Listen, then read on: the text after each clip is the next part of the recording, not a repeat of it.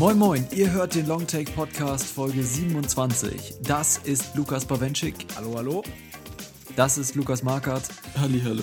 Ich bin Johannes und wir setzen heute unseren Jahresrückblick fort und diskutieren die besten Filme des vergangenen Kinojahres. Genauer gesagt blicken wir auf die Top 5 unserer Lieblingsfilme des Jahres 2015. Außerdem sagen wir euch auch noch, in welchen Filmen des Jahres am besten getanzt wurde, zu welcher Musik sich das am meisten gelohnt hat und erinnern uns an drei wunderbare Momente in horrend schlechten Filmen zurück.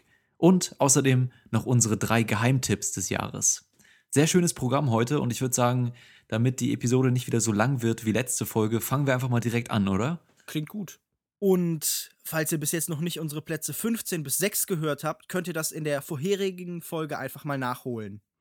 Genau, alles auch äh, schöne Filme, äh, die es wert sind zu diskutieren und sich das anzuhören. Also falls ihr noch ein paar Tipps haben wollt an guten Filmen, dann hört auf jeden Fall in die letzte Episode rein. Aber wir beginnen jetzt mit unserer Top 5 des Kinojahres 2015.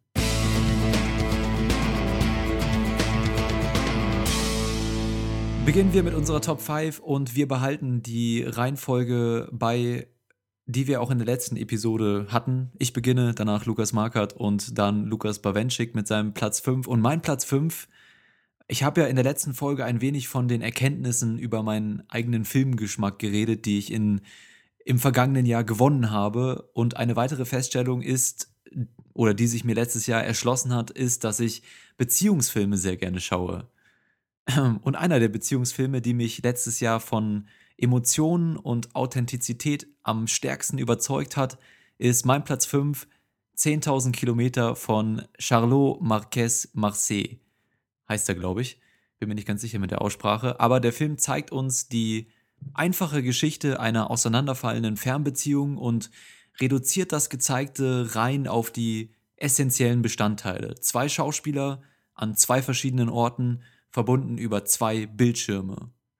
Und die Originalität der eigentlichen Geschichte dieser beiden Protagonisten rückt dabei so ein bisschen in den Hintergrund. Also wir haben diese Art von Geschichte schon häufiger gesehen und doch überzeugt der Film durch seine herzensbrechende Ehrlichkeit irgendwie und die Chemie oder gerade die fehlende Chemie der beiden Protagonisten. Und vor allem ist es ein handwerklich sehr feiner Film, finde ich, weil nicht nur die Schauspieler sind großartig, auch die Kameraeinstellungen sind sehr gekonnt gewählt und ordnen sich sehr subtil dem Inhalt unter. Und der Film eröffnet zum Beispiel mit einer über 20-minütigen Longtake-Sequenz, die das Liebespaar noch vereint am Anfang in ihrer Wohnung in Barcelona zeigt und gibt uns eben einen wunderbaren Einblick in den alltäglichen Umgang und das natürliche Geturtel der beiden. Und diese Szene ist nicht irgendwie ein Gimmick, sondern sie ist nichts weniger als das emotionale Fundament des Films und das, was auf dem Spiel steht im späteren Verlauf. Und das funktioniert, finde ich, sehr gut.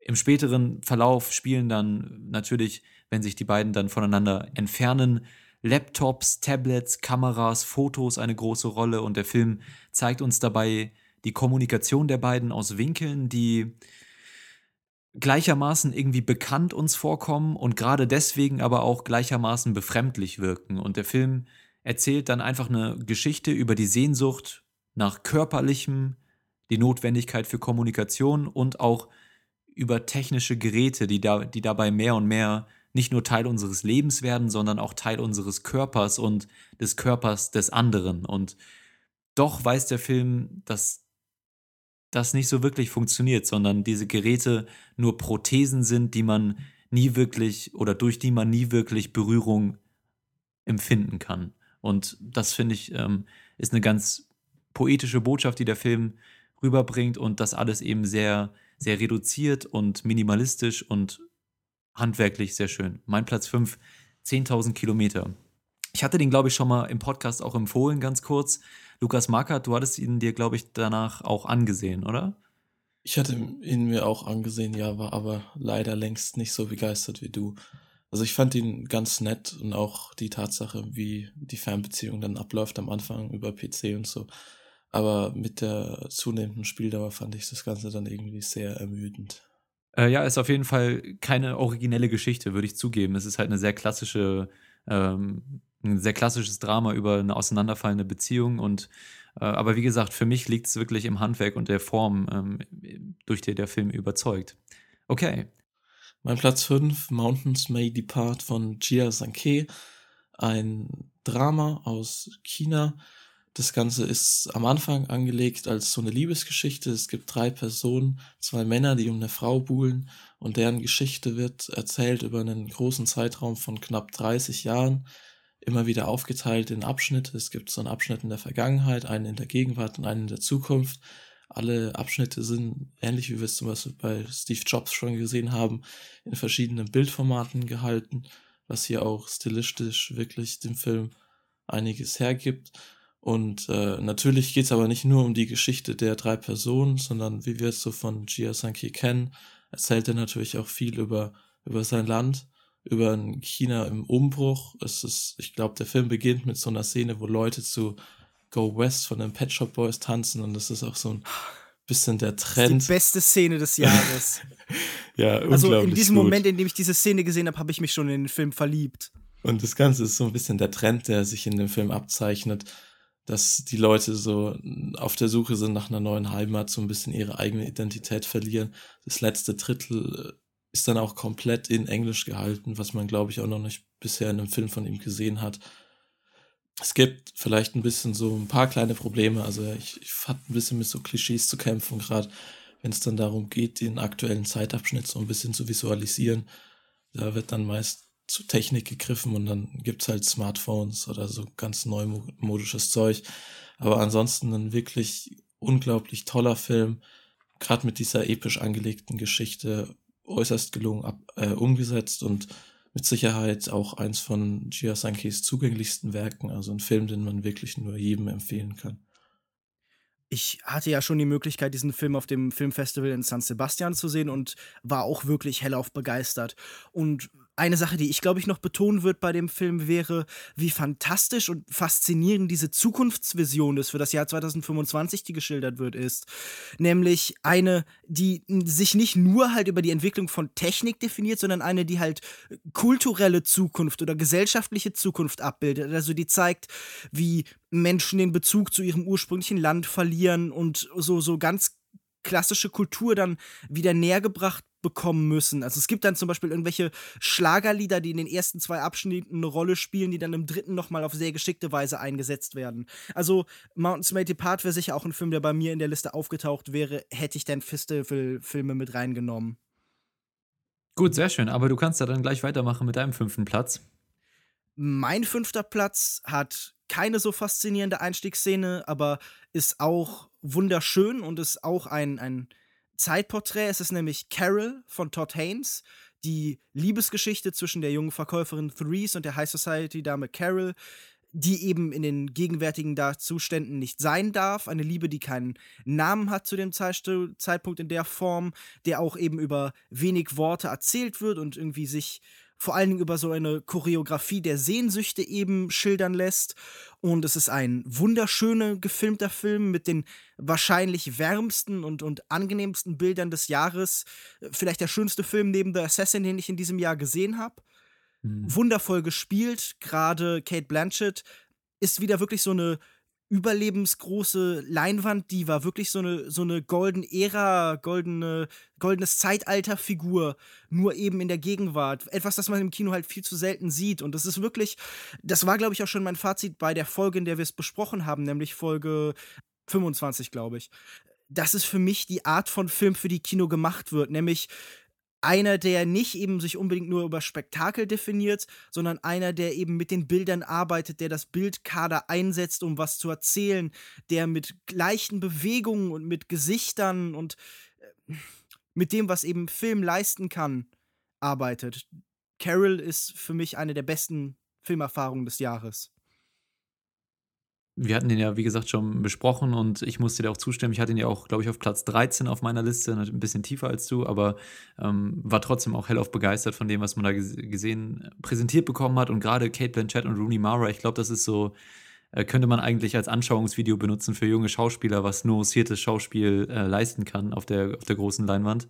mh, super einfach. Und ich würde mich nicht wundern, wenn die beide dafür irgendwie in der, im Oscar-Rennen, wenngleich das ja eigentlich auch nicht so wichtig ist, aber Ja, ich gut, denke, aber- da werden sie auch ein bisschen Anerkennung finden. In diesem Jahr waren ja sogar tatsächlich Filme da, wo ich sagen würde, für solche Sachen ist auch die Oscarverleihung gedacht. Nämlich dafür, jetzt nicht unbedingt gewaltige und große und zeitlose Filmkunst auszuzeichnen, aber halt wirklich sehr, sehr gelungene Unterhaltungsfilme im besten Sinne. Nämlich ohne, dass da irgendwie eine negative Konnotation an diesem Begriff klebt, sondern einfach Filme, die vielleicht konventionell erzählt sind, aber eben aus dem, was sie machen, das Beste rausholen. Vielleicht genau das, was du gelobt hast. Für mich ist äh, Carol ein runder Film in dem Sinne, wie du das vorhin Oha. definiert hast.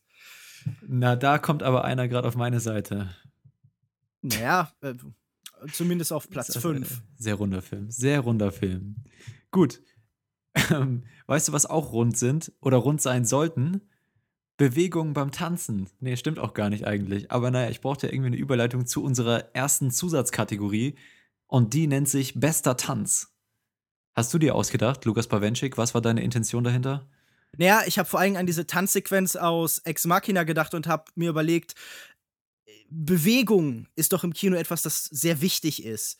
Mhm. Vieles im Film und im Kino wird über Bewegung erzählt und warum sollte man nicht einmal choreografierte Bewegung in Form von Tanzen äh, nochmal besonders hervorheben? Und es gab in diesem Jahr ja wohl durchaus genug Möglichkeiten, einen besten Tanz auszuwählen. Dann wollen wir das doch mal machen. Lukas Markert, du hattest Ex Machina wahrscheinlich auch ähm, als, als hohen Anwärter in der Kategorie, ne? Ich hatte auf jeden Fall Ex Machina war so der Film, der mir bei bester Tanzszene sofort in den Kopf geschossen ist, weil man muss einfach sagen, die Szene war natürlich wunderbar. Hier oh, Oscar Isaac dann die Hüften schwingt. Aber Oh yeah. ansonsten hätte ich natürlich auch noch im Hinterkopf gehabt, zum Beispiel eine Szene aus Sleeping with Other People. Bestimmt die schönste Rom-Com des Jahres. Gab ja nicht so viele gute vor allem. Wo Alison Brie ähm, an einem Pool tanzt, auch sehr nett. Oder zum Beispiel die Szene aus äh, Magic Mike, in der, jetzt muss ich, muss ich an den Namen denken, äh, Joe, Dieser- Joe ist das Manganiello. dieser Bärtige? Ja, also, Ah, ja. der den man aus True Blood, ja. genau. War wohl- DiMaggio heißt der doch irgendwie, oder? Ich glaube, du hast recht, ja, ja. Nee, ich glaube, er hat recht. Wer? Ja, Lukas Markert, ist das die Szene ähm, in dem Drugstore oder an der Tanke Genau. oder? Ah, okay. Die hat man wahrscheinlich auch Die im noch schon im Trailer Trailer gesehen. gesehen. Ja. Die ist aber auch wirklich äh, äußerst amüsant. Nicht nur wegen der körperlichen Darbietung. Okay, gute Wahl. du fandst sie auch sehr spannend so generell, ne? Gute Dramaturgie der Szene. Okay, ähm, meine Wahl für bester Tanz fiel auf den Film 45 Years äh, mit Charlotte Rampling äh, in einer der beiden Hauptrollen und wir sehen hier ein alterndes Ehepaar, was plötzlich von der Vergangenheit eingeholt wird und realisieren muss, dass ihre Beziehung auf einem deutlich wackeligeren Fundament beruht, als sie eigentlich dachten und dass irgendwie ihr ganzes Leben, was sie so gelebt haben, teilweise eine Lüge war. Und, äh, und diese Erkenntnis spiegelt sich dann gegen Ende des Films in einer sehr, sehr aussagekräftigen Szene wieder, einer Tanzszene, in der Charlotte Rampling eben dann mit ihrem Ehemann Tom Courtney, gespielt von Tom Courtney, tanzt zu, ihrer, ähm, zu ihrem Hochzeitstag, einen Hochzeitstanz vollführen. Und das Schöne an dieser Tanzszene ist die Ambivalenz zwischen der eigentlichen Bewegung, wie du es gerade auch äh, angesprochen hast, Lukas Bawenschik, der, der körperlichen Bewegung, dieses innige, umschlungene eines Hochzeitstanz und sehr wiegende, langsame und dazu eben die Erkenntnis auf ihrem Gesicht, ähm, die sich die, den ganzen Film über schon angedeutet hat, aber dann in diesem Moment eben Bahn bricht in ihrem Gesicht und äh, sie genau realisiert, was jetzt eigentlich Sache ist und ähm, dieses Entsetzen und die Trauer in ihrem Gesicht zu diesem Hochzeitstanz und diese Ambivalenz der Szene hat mir einfach unfassbar gut gefallen und ähm, deswegen mein bester Tanz in diesem Jahr, 45 Years. Das ist keine große Choreografie oder kein ähm, sehr auffälliger Tanz wie in Ex Machina, aber es ähm, passt eben sehr gut zu dem Film und das hat mir gut gefallen. Meinen Kandidaten für den besten Tanz habe ich ärgerlicherweise jetzt vor wenigen Minuten schon vorweggenommen. Tatsächlich wäre es nämlich diese Einstiegssequenz aus Mountains May Depart gewesen von äh, Ye Zanke. Und zwar, weil dieser, diese Massenchoreografie einer, einer Gruppe von äh, jungen Chinesen in einer Art Disco. Es ist nicht genau definiert, was für ein Raum das ist. Es ist auch nicht so wirklich relevant. Aber sie tanzen eben zu äh, Go West von den Pet Shop Boys und bewegen sich dazu unfassbar überschwänglich. Und man merkt, dass diese Musik und auch diese Art zu tanzen nicht wirklich Teil ihrer Kultur ist, sondern es ist etwas Fremdes, das hinzugekommen ist, aber dem man sich jetzt gerne annimmt, weil es halt so eine Faszination und so eine mitreißende Kraft hat. Und es wird dann später irgendwie im Film kontrastiert, eben mit so äh, Silvesterparaden, mit sehr klassischen Tänzen. Und später gibt es dann eine Einstellung, in der der gesamte Frame, das gesamte Bild erfüllt ist eben mit Chinesen, die halt so sehr beieinander stehen. Und in diesem Tanz wird schon eben deutlich, wie verschiedene Lebensrealitäten, verschiedene Ways of Life einfach eben zusammenkommen. Und es heißt, es ist gleichzeitig ein bisschen albern. Also es ist, es ist so eine, so eine Ungelenkheit in diesen Tanzmoves drin. Aber es hat auch was sehr, sehr Schönes und was irgendwie, es, es wirkt wie eine Erfahrung von Freiheit, die, mit der diese Menschen konfrontiert würden sind, die für sie unüblich ist. Deshalb wäre diese Einstiegssequenz aus Mountains Made Apart für mich der Tanz des Jahres. Und äh, lobenswert erwähnen müsste man vielleicht noch auf jeden Fall diese Sequenz aus Ex Machina, aber natürlich auch ähm, diesen großen Festtanz aus äh, The Lobster, als die Hotelmanagerin, äh, gespielt von Olivia Coleman, zusammen mit ihrem Ehemann äh, Ebony and Ivory singt, glaube ich. Ich habe es nicht mehr genau im Kopf. Und dazu so ganz dezente Wellenbewegungen machen, die halt nochmal äh, sich, sich, sich sehr spitz, finde ich, lustig machen über die Spießigkeit dieser ganzen Situation. Ja, auch eine gute Szene. Bei The Lobster könnte man ja dann genauso noch einen anderen Tanz, die nur zur Techno tanzen. das ist natürlich auch eine wundervolle Szene. Eine, eine Tanzsequenz zu elektronischer Musik später im Film. Gut, das war unsere Kategorie zu bester Tanz. Übrigens, wenn ihr eine schöne Idee habt, welche Kategorien wir nächstes Jahr machen können, vielleicht können wir bester Tanz ja nochmal machen, aber vielleicht gibt es ja auch noch andere kreative Sachen. Beste Beleidigungen hatten wir uns schon so ein bisschen ausgedacht. Dann lasst uns das auch gerne wissen, falls ihr da gute Einfälle habt für Zusatzkategorien. Wir kommen jetzt zu einem Audiobeitrag, der uns erreicht hat und am besten hören wir da einfach mal rein. Bitteschön. Einen schönen guten Tag, die Herren vom Longtake. Hier ist Arne, ein Drittel von Enough Talk im Netz, Jacker, Jacker Monkey, je nachdem, wo man mich findet oder sich rumtreibt. Ihr habt dazu aufgerufen, das Kinojahr Revue passieren zu lassen und über einen Film, den man besonders gut, besonders schlecht, besonders erwähnenswert fand, ein bisschen zu sinnieren. Möglichst kurz. Ja, kurz ist natürlich meine Stärke oder generell die Stärke des Enough Talks. Ich werde es versuchen.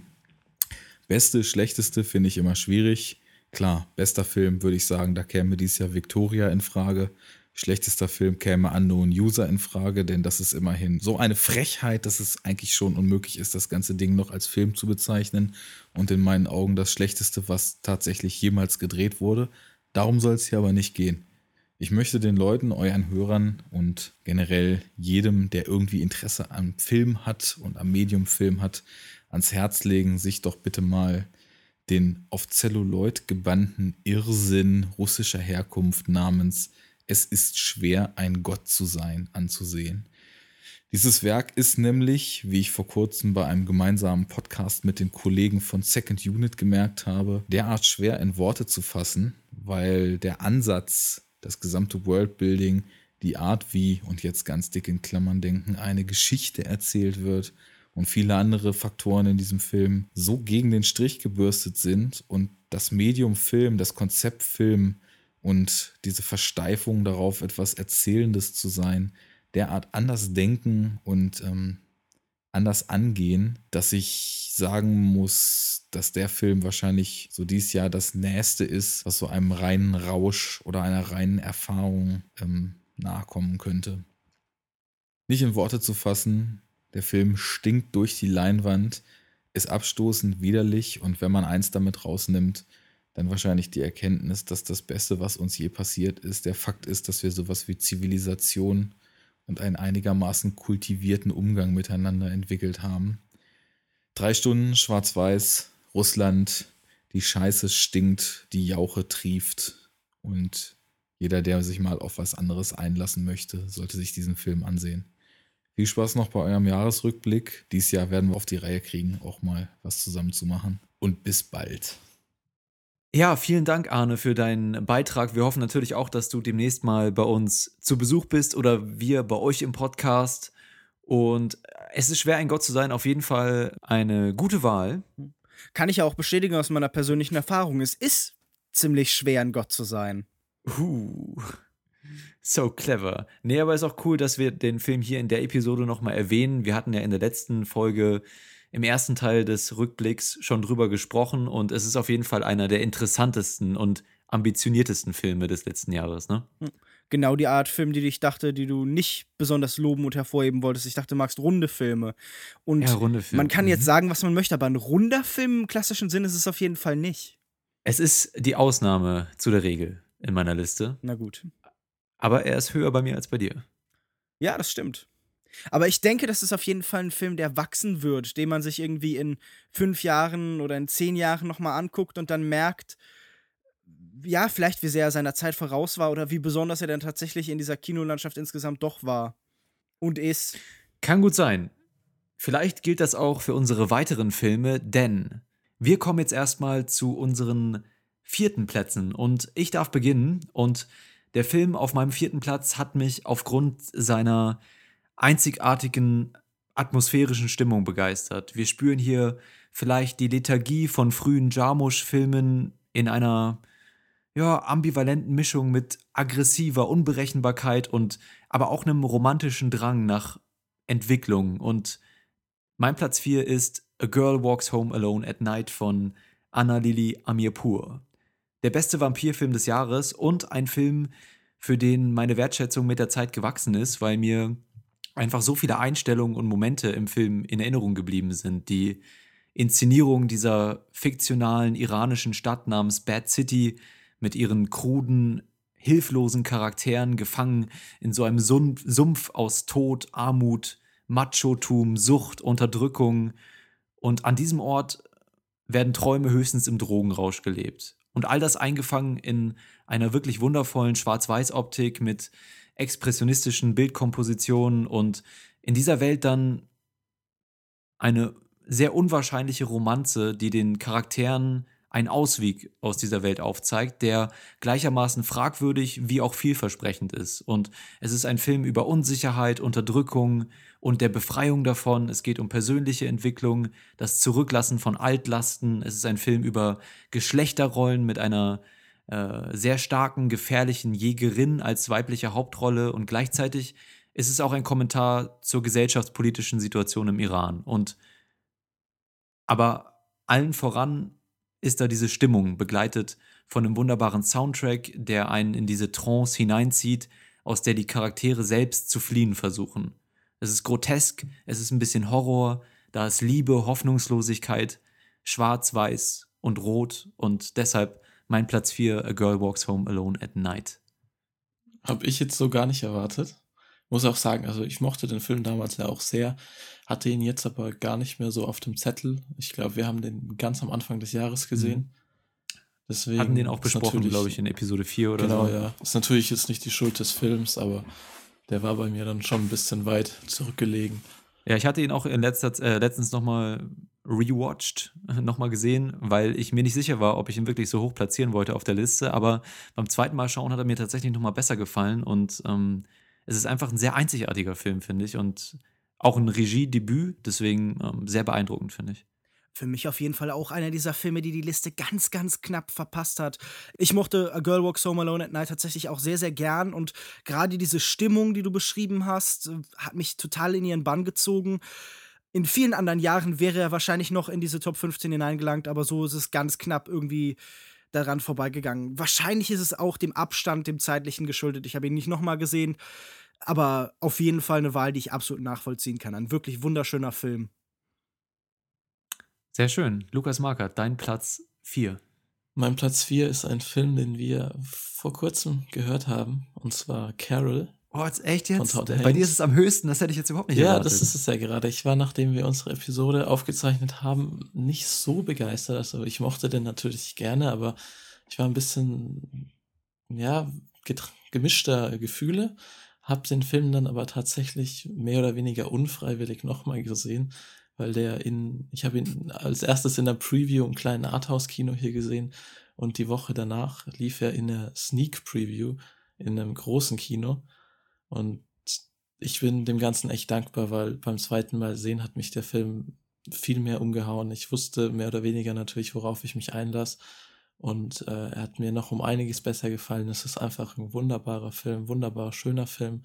Die Liebesgeschichte, tolle Schauspieler. Der Soundtrack ist immer noch auch ein Punkt, der mir in den Ohren blieb bis jetzt als du gerade gesagt hast, du hast ihn unfreiwillig nochmal gesehen, musste ich irgendwie gerade diese Szene mit der Ludovico-Technik aus, aus A Clockwork Orange vorstellen oder sowas, dass sich irgendwelche Leute dazu zwingen, nochmal Carol zu sehen mit so Augen, äh, so Augenklemmen und so. Oh.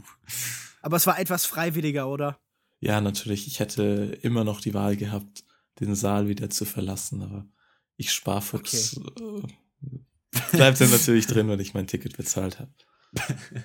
Und nein, es ist ja auch, es ist ja auch ein wunderbarer Film, den man sich öfters anschauen kann. Ich habe immer wieder gehört, dass gerade die Zweitsichtung das Ganze halt irgendwie noch viel eindringlicher war, weil man sich noch viel mhm. stärker auf eben das, was den Film eben so ausmacht, konzentrieren kann. Auf kleine Gesten, auf kleine Blicke, auf eben diese feinen Zwischentöne, über die Haynes seine Geschichte ja vor allen Dingen erzählt. Ich denke, das ist ein Film, der von mehrfachen Anschauen stark profitiert. Gilt das auch für deinen Platz 4, Lukas? Das auf jeden Fall, das kann ich mit Sicherheit sagen, weil ich diesen Film auch schon mehrfach gesehen habe. Mein Platz 4 ist nämlich Erinnerungen an Mani von Hirosama Yonebayashi. Seines Zeichens wohl der letzte Ghibli-Film in seiner Form. Studio Ghibli ist ja ein Animationsstudio aus Japan, das ich wahrscheinlich nie müde zu erwähnen werde wahrscheinlich die äh, bedeutsamsten Animationskünstler der Gegenwart sind aus diesem Studio hervorgegangen und Hiromasa äh, Yonebayashi, also unter anderem für diesen äh, Borga-Film bekannt, also die, die Arietti-Geschichte zum Beispiel, äh, ist wohl einer der weniger großen Namen des Studios, neben, äh, neben so großen Namen wie halt ähm, äh, Hayao Miyazaki und mhm. Isao Takahata. Aber ähm, auch sein finaler Film ist wirklich herausragend, ein, ein absolutes Wunderwerk und das nochmal unterstreicht, was für ein gewaltiger Verlust eben Ghibli als Studio darstellt, wenn es jetzt tatsächlich schließen sollte. Es ist die Geschichte der zwölfjährigen Anna, die unter Asthma leidet und von ihren Eltern aufs Land geschickt wird, um eben dieser Krankheit äh, ja etwas entgegenzusetzen. Aber tatsächlich ist es das körperliche Leiden doch das geringere Problem, denn sie ist eine eine ganz klassische Einzelgängerfigur. Sie ist vollkommen allein in der Welt. Und das Einzige, was sie eben hat, um sich besser zurechtzufinden, um irgendwie zu überleben, ist eben die Kunst, konkreter das Zeichnen. Und es ist eine Art Bildungsroman als in Filmform. Also es ist eine Coming-of-Age-Geschichte, wenn man das so sagen möchte, aber eine, die gänzlich anders erzählt als die meisten Sundance-Filme zum Beispiel, die wir in letzter Zeit so gesehen haben. Es ist so eine Art übernatürliches Melodrama, wie man es aus den 30er oder 40er Jahren kennt. Es gibt so ein paar Verweise auf zum Beispiel Douglas Sirk oder sowas. Denn sie lernt auf dem Land eben ein anderes Mädchen kennen, nämlich eben die titelgebende Mani, die wie eingeschlossen in ihrem reichen Haushalt lebt, mit zwei Eltern, die wenig Zeit für sie haben. Und sie scheint so ein bisschen aus der Zeit gefallen zu sein. Also sie teilt Teil einer anderen Epoche zu sein. Und im Laufe dieses Films stellt sich heraus, dass da mehr dran ist, als man denken würde. Aber es ist ein wirklich sehr, sehr bewegender, sehr, sehr, also auch vor allem wunderschöner Film, der nochmal zeigt, was handgezeichnete Animation eben leisten kann. Der äh, Roman von 1981 von Joan G. Robinson wird sehr frei interpretiert und eigentlich alle Schwächen oder ja, fast etwas infantilen Leerstellen, die dieses Buch lässt, werden hier verwertet zu einem großartigen Gesamtkunstwerk. Es ist so etwas wie Ghiblis Persona, also der Ingmar Bergmar-Film, weil es hier um zwei Frauen gibt, die sich miteinander austauschen, die einander annähern und die etwas von der jeweils anderen Person in sich selbst erkennen. Mhm. Und auch wenn man sagen möchte, dass vielleicht diese letzten Plot-Twists gegen Ende hin einen melodramatischen Charakter wirklich im negativen Sinne auch haben. Dem würde ich entgegenhalten, dass es halt einfach sehr bewegende Szenen sind, die nicht dieses ironischen Bruchs bedürfen. Und ich würde sagen, dass auch wenn es keine klassische Liebesgeschichte ist, es ist der, der schönste Liebesfilm des Jahres. Noch vor Carol? Noch vor Carol, deshalb ist er auf Platz 4, während Carol bei mir auf Platz 5 ist. Das, das macht äh, Sinn. Generell, das ganze Genre, ein Genre, in das ich mich irgendwann mal hineinstürzen werde unter deiner Anleitung. Gerne. Bisher habe ich das noch nicht gemacht. Lukas Marker, hast du den Film schon gesehen? Ja, ich habe ihn sogar letztens hier im, in der Vorbereitung für unsere Toplisten mir nochmal angeguckt. Und also ich kann auf jeden Fall verstehen, was Lukas an dem Film mag. Mir hat er auch gefallen. Aber so die komplette Faszination hat sich mir nicht so erschlossen. Also ich muss sagen, alle, alle Filme von, oder zumindest fast alle Filme von Studio Ghibli haben auf jeden Fall ihren Reiz und sind wunderbar gemacht. Aber es gibt, glaube ich, nur drei Filme, die mich so wirklich umgehauen haben. Oh, okay, haben. erzähl mal. Also Nausicaa, Prinzessin Mononoke mhm. und Chihiros Reise ins Zauberland, die halte ich wirklich für drei Meisterwerke. Und alle anderen Filme sind meistens sehr schön, aber berühren mich halt dann doch mehr so auf so einer oberflächlichen Art und Weise, wie es halt auch mit Mani war. Also doch mich tatsächlich sehr. Ich finde gerade diese Erkenntnisse, die eben Anna mit der Zeit sammelt und auch diese fast nebensächlichen Sequenzen, also Menschen, die, sie, die, die, die ihr begegnen, mit denen sie nur wenige Worte wechseln, aber die doch dann so viel ja, Erkenntnis eben in sich tragen, einfach großartig. Und ich schäme mich nicht dafür zu sagen, dass der Film mich sehr bewegt hat und dass ich irgendwie an der einen oder anderen Stelle auch mehr als nur eine Träne verdrücken musste. Und ich würde auch sagen, dass tatsächlich ein Großteil der, der Ghibli-Filme auf diese Art funktionieren. Ich habe jetzt äh, als ersten Film des Jahres nochmal die Legende der Prinzessin Kaguya gesehen und war auch wieder hin und weg. Und gerade diese letzten Filme Ghiblis haben alle nochmal den Eindruck erweckt, als wollte das Studio sich selbst ein Denkmal bauen. Also Erinnerungen an Mani, Kaguya, wie der Wind sich hebt. Das sind alles wirklich Filme, die ich ohne mit der Wimper zu zucken mit dem Label Meisterwerk versehen würde. Ein schönes Schlusswort für einen anscheinend sehr wundervollen Film. Dein Platz 4, Erinnerung an Mani. Wir kommen jetzt zu einer weiteren Zusatzkategorie nämlich bester Soundtrack. Wer möchte beginnen? Bester Soundtrack. Wie war der Soundtrack in Erinnerung an Mani? Schön. Und auch der beste, den du dir ausgesucht hast? Oder welchen hast du da am Start? Äh, tatsächlich war mein liebster Soundtrack des Jahres einer, der nicht schön ist im klassischen mhm. Sinne, höchstens so, wie eben das hässliche, schiefe und schräge Schönheit hervorbringen kann und das Verstörende doch irgendwie halt auch eine Art von Bewegung ist. Und zwar ist es der Soundtrack zu Queen of Earth von Keegan DeWitt. Während mich im letzten Jahr wahrscheinlich der Soundtrack zu Under the Skin am meisten fasziniert hat, mhm. in seinen, äh, ja, wirklich schrägen, verstörenden, arrhythmischen Aneinanderreihungen von Klängen, war es in diesem Jahr eben äh, der Soundtrack des Singer-Songwriters Keegan DeWitt, der eben für äh, Alex Ross Perrys Film äh, entstanden ist, der die beklemmende, verstörende Stimmung des Films eben perfekt unterstreicht. Mein bester Soundtrack ist ein Film, den hattest du, glaube ich, auf deiner, hattest du ihn auf deiner Liste? Kumiko, The Treasure Hunter? Mhm.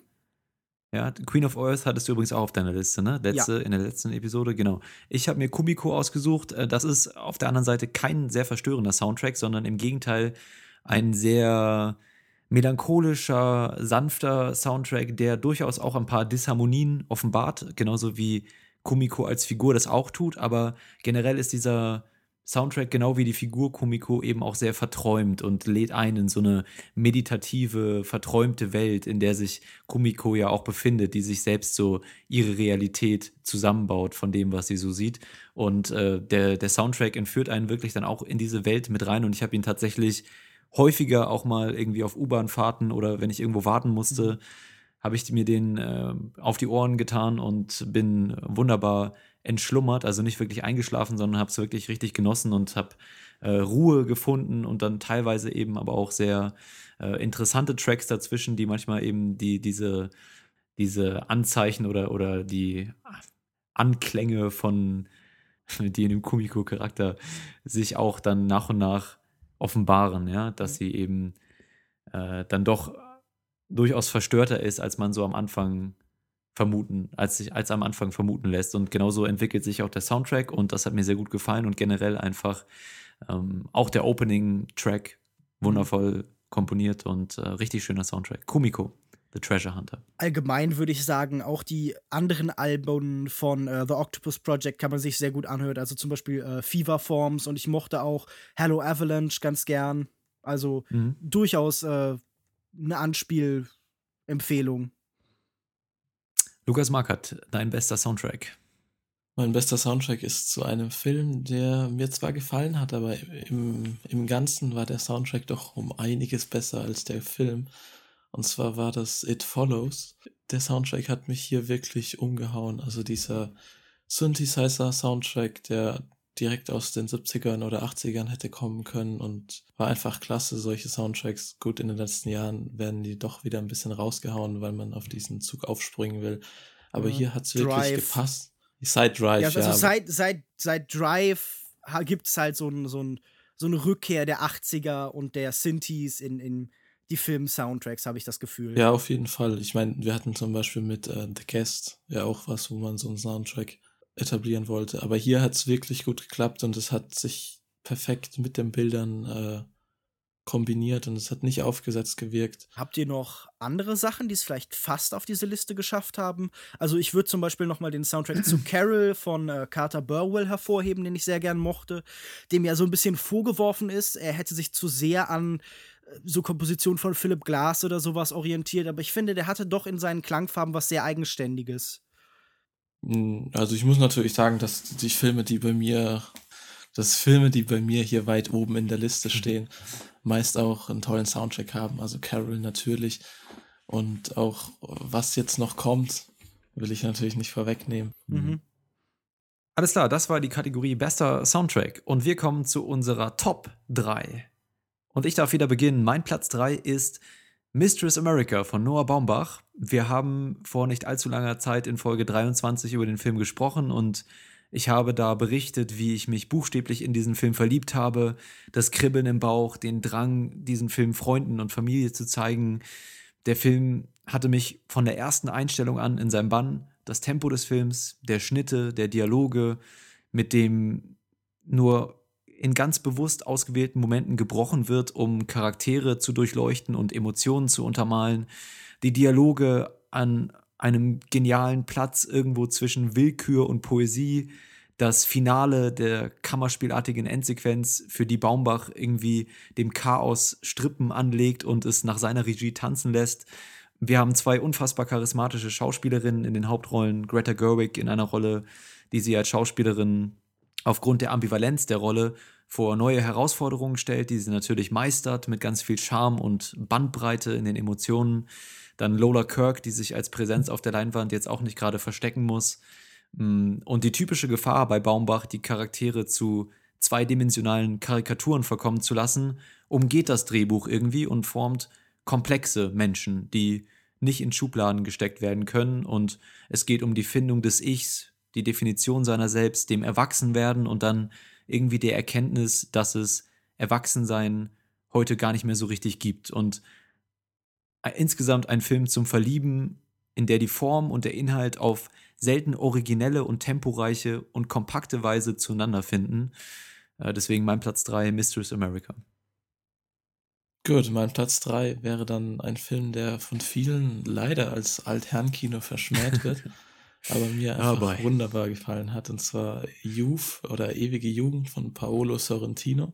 Was soll man, ich meine, inhaltlich braucht man hier, glaube ich, nicht viel zu sagen, kann man auch gar nicht. Es sind zwei, ein Dirigent und ein Regisseur, die in einem Wellnesshotel in der Schweiz über ihre Jugend szenieren und natürlich allerhand amüsante Dinge passieren da.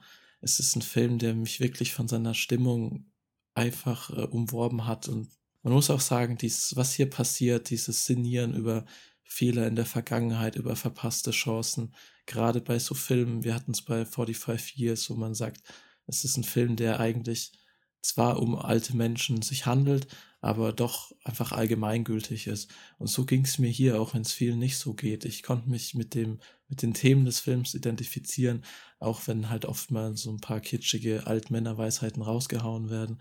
Aber der Film hat für mich so eine Magie, wahrscheinlich das, was andere schon in La Grande Bellezza gesehen haben, was sich mir aber dort verschlossen hat. Ja.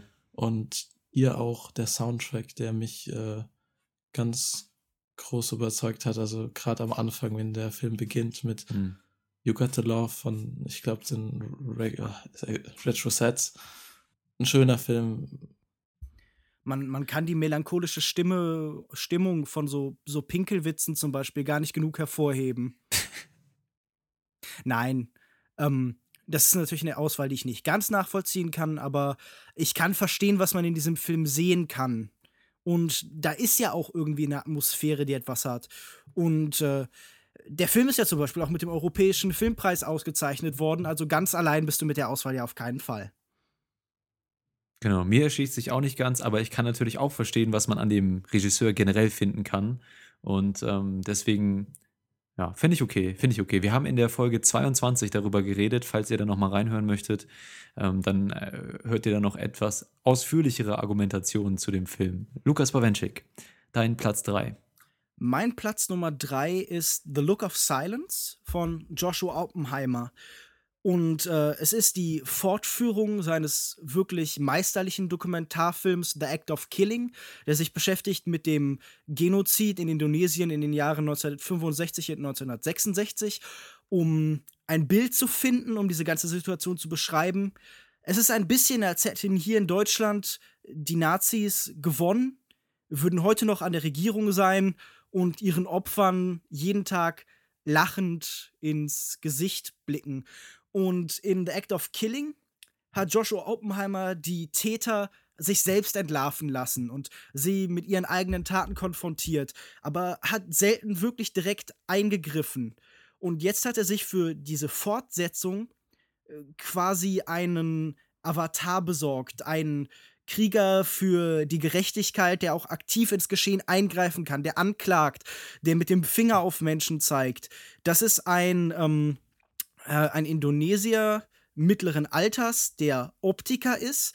Manchmal schreibt das Leben die besten Metaphern, denn dieser Mensch hilft im wahrsten Sinne des Wortes seinen Mitmenschen zu sehen, besser zu sehen, was direkt vor ihnen ist. Joshua Oppenheimer zeigt zum einen, dass man Fortsetzungen zu Dokumentarfilmen drehen kann, die sich konsequent und logisch anfühlen. Er zeigt, dass die Arbeit von Regisseuren wie Werner Herzog oder Errol Morris und äh, ähnlichen nicht verloren ist, wenn diese Regisseure irgendwann nicht mehr unter uns sein sollten. Sie sind ja alle jetzt mittlerweile im relativ hohen Alter, sondern dass es immer eine Generation von wirklich grandiosen Künstlern und aber auch politischen Aktivisten gibt, die ihre Vision weiterführen werden. Und Look of Silence ist ein Film, der zeigt, dass Dokumentarfilme immer erzählend sind, aber dass sie gerade mit ihrem Blick auf die Wirklichkeit so viel mächtiger sein können, als es äh, die, die Fiktion oft ist, weil diese ekstatische Wahrheit, die sich hier in der Fiktion, die wir Wahrheit oder Realität nennen, findet, ist umso ausdruckskräftiger. Wer diesen Film noch nicht gesehen hat, den möchte ich ihm ans Herz legen, aber er gibt mir wirklich Hoffnung für die Zukunft, gerade in seiner Schrecklichkeit und in den widerwärtigen Verbrechen, die er eben ans Licht führt. Und ich habe das Gefühl, wenn mich irgendwas Filme in den letzten Jahren gelehrt haben, wie The Act of Killing, The Look of Silence, aber vielleicht auch eben so Miniserien wie The Jinx oder Making a Murderer, dann, dass, dass Wahrheit scheinbar sowas ist wie ein, ein, ein, ein Keuchen, ein Ausatmen, das widerwillig aus Leuten herausgepresst wird. Ich habe ihn gesehen und ich kann Lukas natürlich nur in allen Punkten zustimmen. Es ist ein herausragender Film. Ich habe ihn jetzt nicht in meiner Liste, weil ich wollte einfach keine Dokumentarfilme jetzt mit in meine Liste packen. Ich hatte so, so ein bisschen Probleme, ob ich alles unterkriege. Und deswegen hätte ich den am Ende vielleicht nochmal als Erwähnung, Empfehlung dann rausgehauen, weil es ist einfach, es ist kaum zu glauben, dass man nach The Act of Killing auf fast dem gleichen hohen Niveau nochmal fortfahren kann und mit dem Film quasi den Kreis schließen, der, der vorher geöffnet wurde. Und am besten einfach sich beide Filme anschauen. Die komplementieren sich bestens und das, beide Filme sind ein unbeschreibliches Erlebnis. Wurden die beiden Filme eigentlich auch direkt nacheinander gedreht oder gab es da eine Pause? Mhm. Die mussten zusammen gedreht werden, Ja. weil ja, äh, Joshua Oppenheimer ja ohnehin mit einem Team gearbeitet hat, das zum größten Teil anonym ist. Aber es ist ja auch nicht sicher, ob er nochmal überhaupt in Indonesien drehen kann. Ja. Oder ob äh, bestimmte Kräfte innerhalb des Landes halt, äh, ja, sein weiteres Arbeiten nicht zu versuchen zu unterbinden. Gut, also The Look of Silence, dein Platz 3. Und bevor wir zu meinem Platz 2 kommen, schieben wir noch eine Zusatzkategorie dazwischen. Und zwar reden wir über schlechte Filme. Beziehungsweise über einen schlechten Film. Und zwar aber dafür die beste Szene in diesem schlechten Film. Also beste Szene in einem schlechten Film. Auf jeden Fall gab es dieses Jahr eine Menge Filme, die man dafür hätte heranziehen können. Welchen Film habt ihr dafür ausgewählt? Ja, wenn wir jetzt wirklich über schlechte Filme reden würden, das heißen wir wahrscheinlich morgen noch da. Aber die meisten schlechten Filme hatten dann meistens auch keine guten Szenen. Ich habe jetzt hier zwei oder drei Sachen mir rausgesucht. Und zwar das erste war die äh, Football-Wette in Fokus mit Will Smith. Ich habe den Film Anfang des Jahres gesehen und kann mich bis auf an diese Szene und so einen wirklich komplett hirnrissigen Twist am Ende an nichts mehr erinnern. Aber diese, diese Football-Wette war amüsant, weil, wenn ich mich richtig entsinne, Will Smith ist so ein, was ist er denn? Ich, Ja, so ein, so ein Verbrecher, so ein so ein Betrüger. Trick, Trickbetrüger, genau. Und er erklärt da äh, Margot Robbie, die Ah. auch so eine Trickbetrügerin ist, so sein Handwerk. Das andere wäre gewesen eine Party-Sequenz aus We Are Your Friends mit Zac Efron, wo er auf einer Party ist und sich was eingeworfen hat und dann die Bilder an der Wand, die Gemälde so sich so verflüssigen und zu so einem Comic-Look werden und dann irgendwann das ganze Bild in dem Comic-Look gehalten ist, was künstlerisch wirklich toll aussah. Hm. Und eine Szene, die noch hängen geblieben ist, obwohl das vielleicht ein bisschen ungerecht hier jetzt ist, weil ich mochte das Cab Driver Seminar in, in Jackson Heights sehr gerne. Der Film ist überhaupt kein schlechter Film, ich weiß jetzt nicht, ob, aber dies, Lukas dieses Cab Driver, dieses Cab Driver Seminar war einfach großartig. Nein, nein, ich verstehe, was du meinst. Ja, doch, das war wirklich hervorragend. Das war wirklich auch mit Abstand die lustigste Szene dieses Films, der jetzt nicht nur äh, permanent für Lacher sorgt. Das ist schon Mhm. richtig. Übrigens, wo du es gerade erwähnt hast, in We Are Your Friends mit diesem Comic-Look, mir ist es auch aufgefallen, als kleiner Trend dieses Jahr auch häufiger in Indie-Filmen, dass gerne mal äh, Animation eben mit eingebaut wurde, ne? In, In In- Eden, in, Diary of a Eden, Teenage Girl. genau, ja. Äh, Me and Earl and the Dying Girl, Mhm. äh, zumindest Stop-Motion in dem Fall. Äh, häufig wurde es dieses Jahr eingebaut, ist mir ähm, jetzt so aufgefallen, irgendwie mal. Mhm.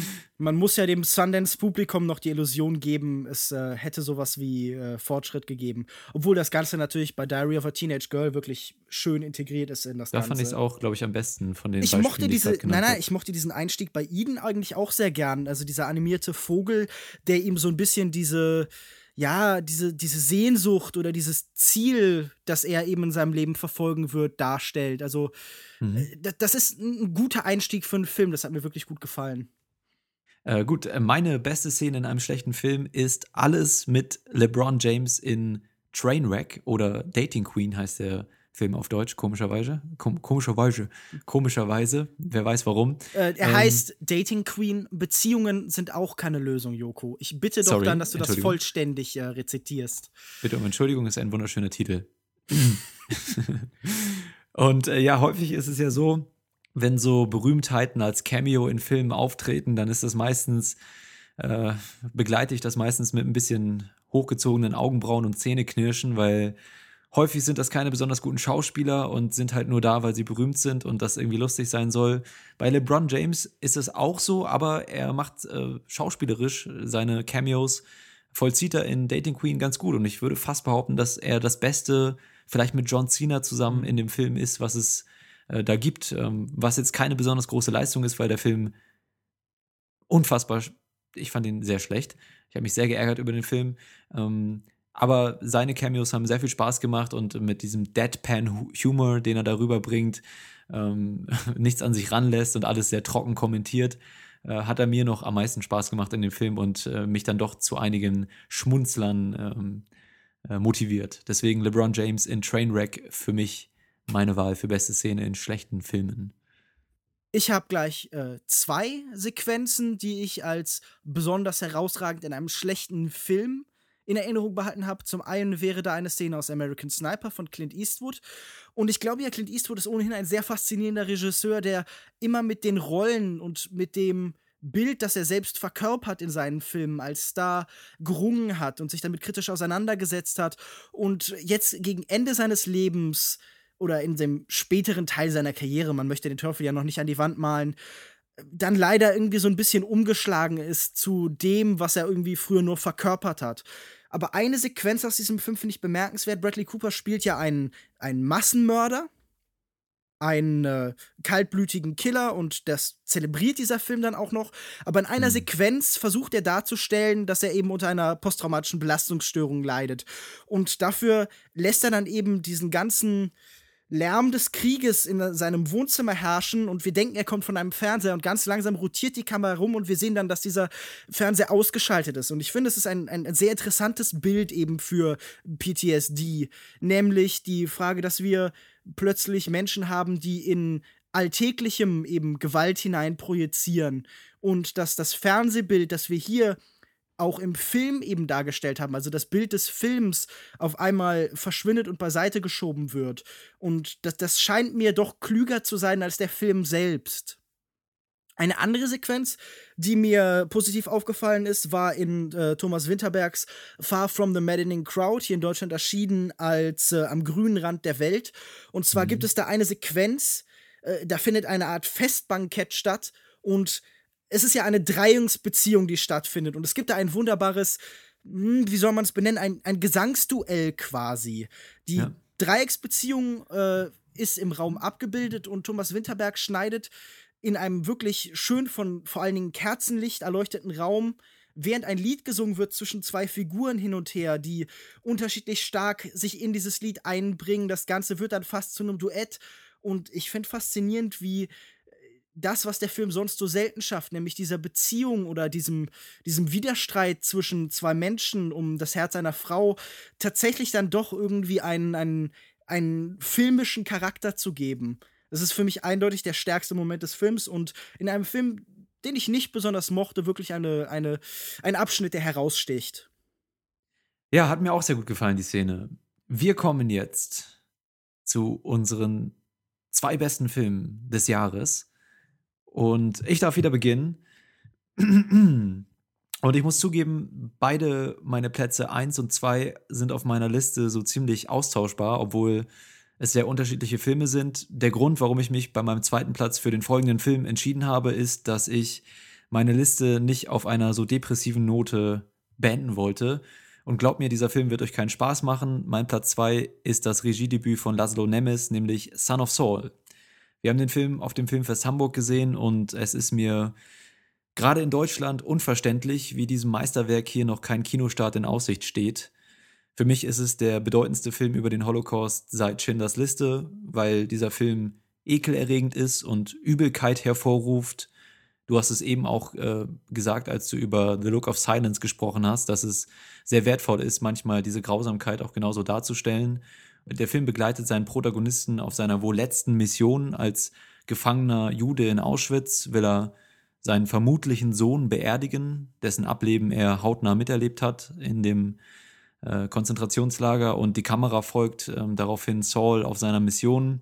Ständig blicken wir über seine Schulter in Gaskammern, auf Leichenberge. Der Wald brennt, Rauch, Nebel, ferne Schreie, die näher kommen, Schüsse. Wir hören all das und doch manchmal wollen wir nicht hingucken und die Kamera wird unscharf. Selbst sie will all dieses Grauen nicht mehr miterleben. Und Son of Saul ist ein wichtiger Film.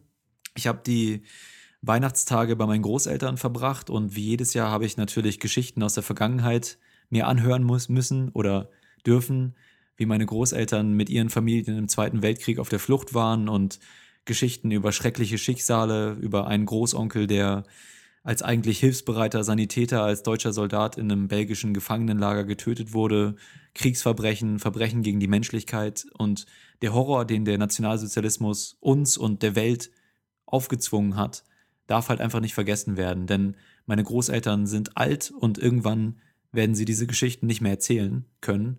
Und ohnehin sind die Geschichten, die sie erzählen, äh, fast nichts gegen das, was wir in Son of Saul sehen müssen.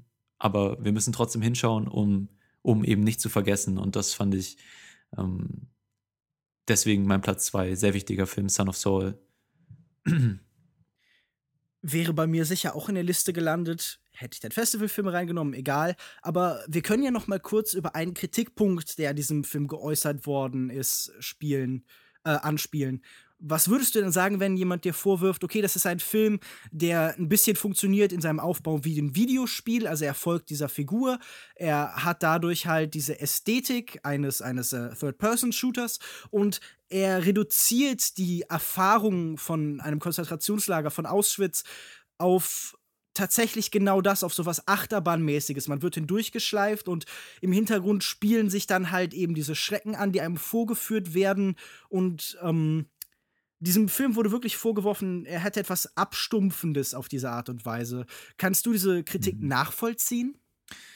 Für mich nicht, weil ich jemand bin, der in seiner Jugend auch viele brutale Spiele gespielt hat oder so und mich diese ganze Erfahrung von dem Film trotzdem nicht kalt gelassen hat. Ich würde eigentlich sagen, dass ich jemand bin, der ähm, von Brutalität nicht so schnell erschüttert ist, aber hier ist mir wirklich, hatte ich ein sehr mulmiges Gefühl im Magen, weil der Film eben nicht nur dieses Stilmittel als Gimmick benutzt, als Achterbahnfahrt, sondern eben da eine ganz klare Intention dahinter steht, den Zuschauer natürlich irgendwie in diese Situation zu entführen und ihn, auch wenn es natürlich nicht möglich äh, ist, aber ansatzweise dieses Grauen spüren zu lassen irgendwie. Und da würde ich sagen, dass eine Achterbahnfahrt oder ein Videospiel per se nichts Schlechtes ist. Es ist halt einfach eine Art von Stilmittel, die man benutzen kann.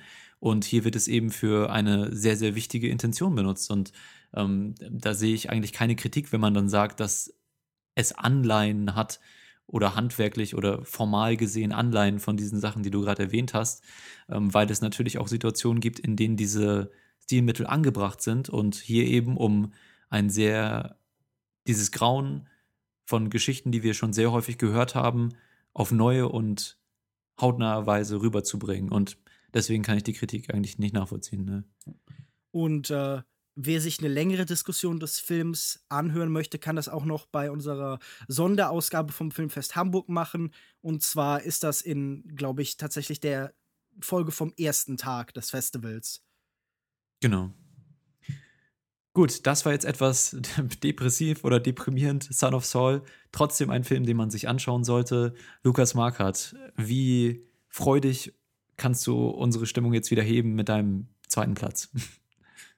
sollte leicht möglich sein, denn auf meinem Platz 2 ist Victoria von Sebastian Schipper. Und zwar ein Film, der für mich wohl das wirklich elektrisierendste Kinoerlebnis des Jahres war. Und hier kann man einfach von dem Erlebnis sprechen, weil dieser Film hat mich so gepackt. Kameratechnisch natürlich eine Meisterleistung, aber es funktioniert hier auch einfach. Also das Ganze kann man nicht als Gimmick abwerten. Der Film nimmt den Zuschauer einfach mit als ich weiß gar nicht, vier Leute sind es, als fünfte Person in dieser Gruppe und zieht ihn durch die Nacht. Es ist einfach ein total krasser Film gewesen für mich. Schauspielerisch toll mit Frederik Lau, Laia Costa. Ich hätte nie gedacht, dass ein deutscher Film mich nochmal so begeistert. Ich weiß gar nicht, was ich noch dazu viel sagen soll, weil ich denke, wir hören eh gleich von Joko noch ein bisschen was über den Film. Was? Vielleicht. Das sind jetzt aber nicht. wirklich vage und wilde Vermutungen. ja, nee, schöne Wahl. Äh, wir haben den Film auch besprochen in, im Podcast. Folge 9, glaube ich, war es. Ich bin mir gerade nicht sicher. Gucke ich doch einmal noch mal ganz fix nach, in welcher Folge es denn tatsächlich der Fall war. Es war natürlich Folge 8. Haben wir eine ganze, eine ganze Folge haben wir dem Film gewidmet. Möglicherweise gerechtfertigt. Wir werden sehen, wie ich das sehe. Lukas ähm, Bawenschik. Dann gehen wir gleich weiter zu deinem Platz Nummer zwei. Mein Platz Nummer zwei zeigt, dass es vielleicht doch noch Hoffnung gibt für das Blockbuster-Kino, für das Hollywood-Kino im Allgemeinen. Denn meine Nummer zwei ist George Millers Mad Max Fury Road. Und bei allem Lob, das dieser Film erhalten hat, glaube ich immer noch, dass er tatsächlich stark unterschätzt wird. Denn ich habe an vielen Stellen gehört, okay, es ist ein, ein perfekter Actionfilm. Und das ist natürlich absolut richtig. Es ist ein unfassbar brillant choreografierter Film. Aber wenn ich jetzt bei diesem Und ich denke, das ist nicht mal ein übertriebenes Urteil. Wahrscheinlich besten Blockbuster aller Zeiten. Höre ich da Widerspruch? Ich hoffe nicht. ähm, immer wieder hören musst, es handelt sich nur um einen Actionfilm, lediglich um eine Geschichte, die halt irgendwie besonders beeindruckend kinetisch ist, dann denke ich, nein, hier wurde etwas nicht verstanden. Es ist ein wirklich erstaunlicher Film, der einmal den, den Wahnsinn und das Idiosynkratische und die Identität ins Kino zurückbringt. Ähm, ein Vergleich, den ich gehört habe, dieser Film ist entstanden wie ein, ein, ein, ein Drohbrief. Irgendwie George Miller ist mit Millionen von Dollar irgendwo in der namibischen Wüste verschwunden und hat dann etwas zurückgeschickt, das einfach Kunst ist.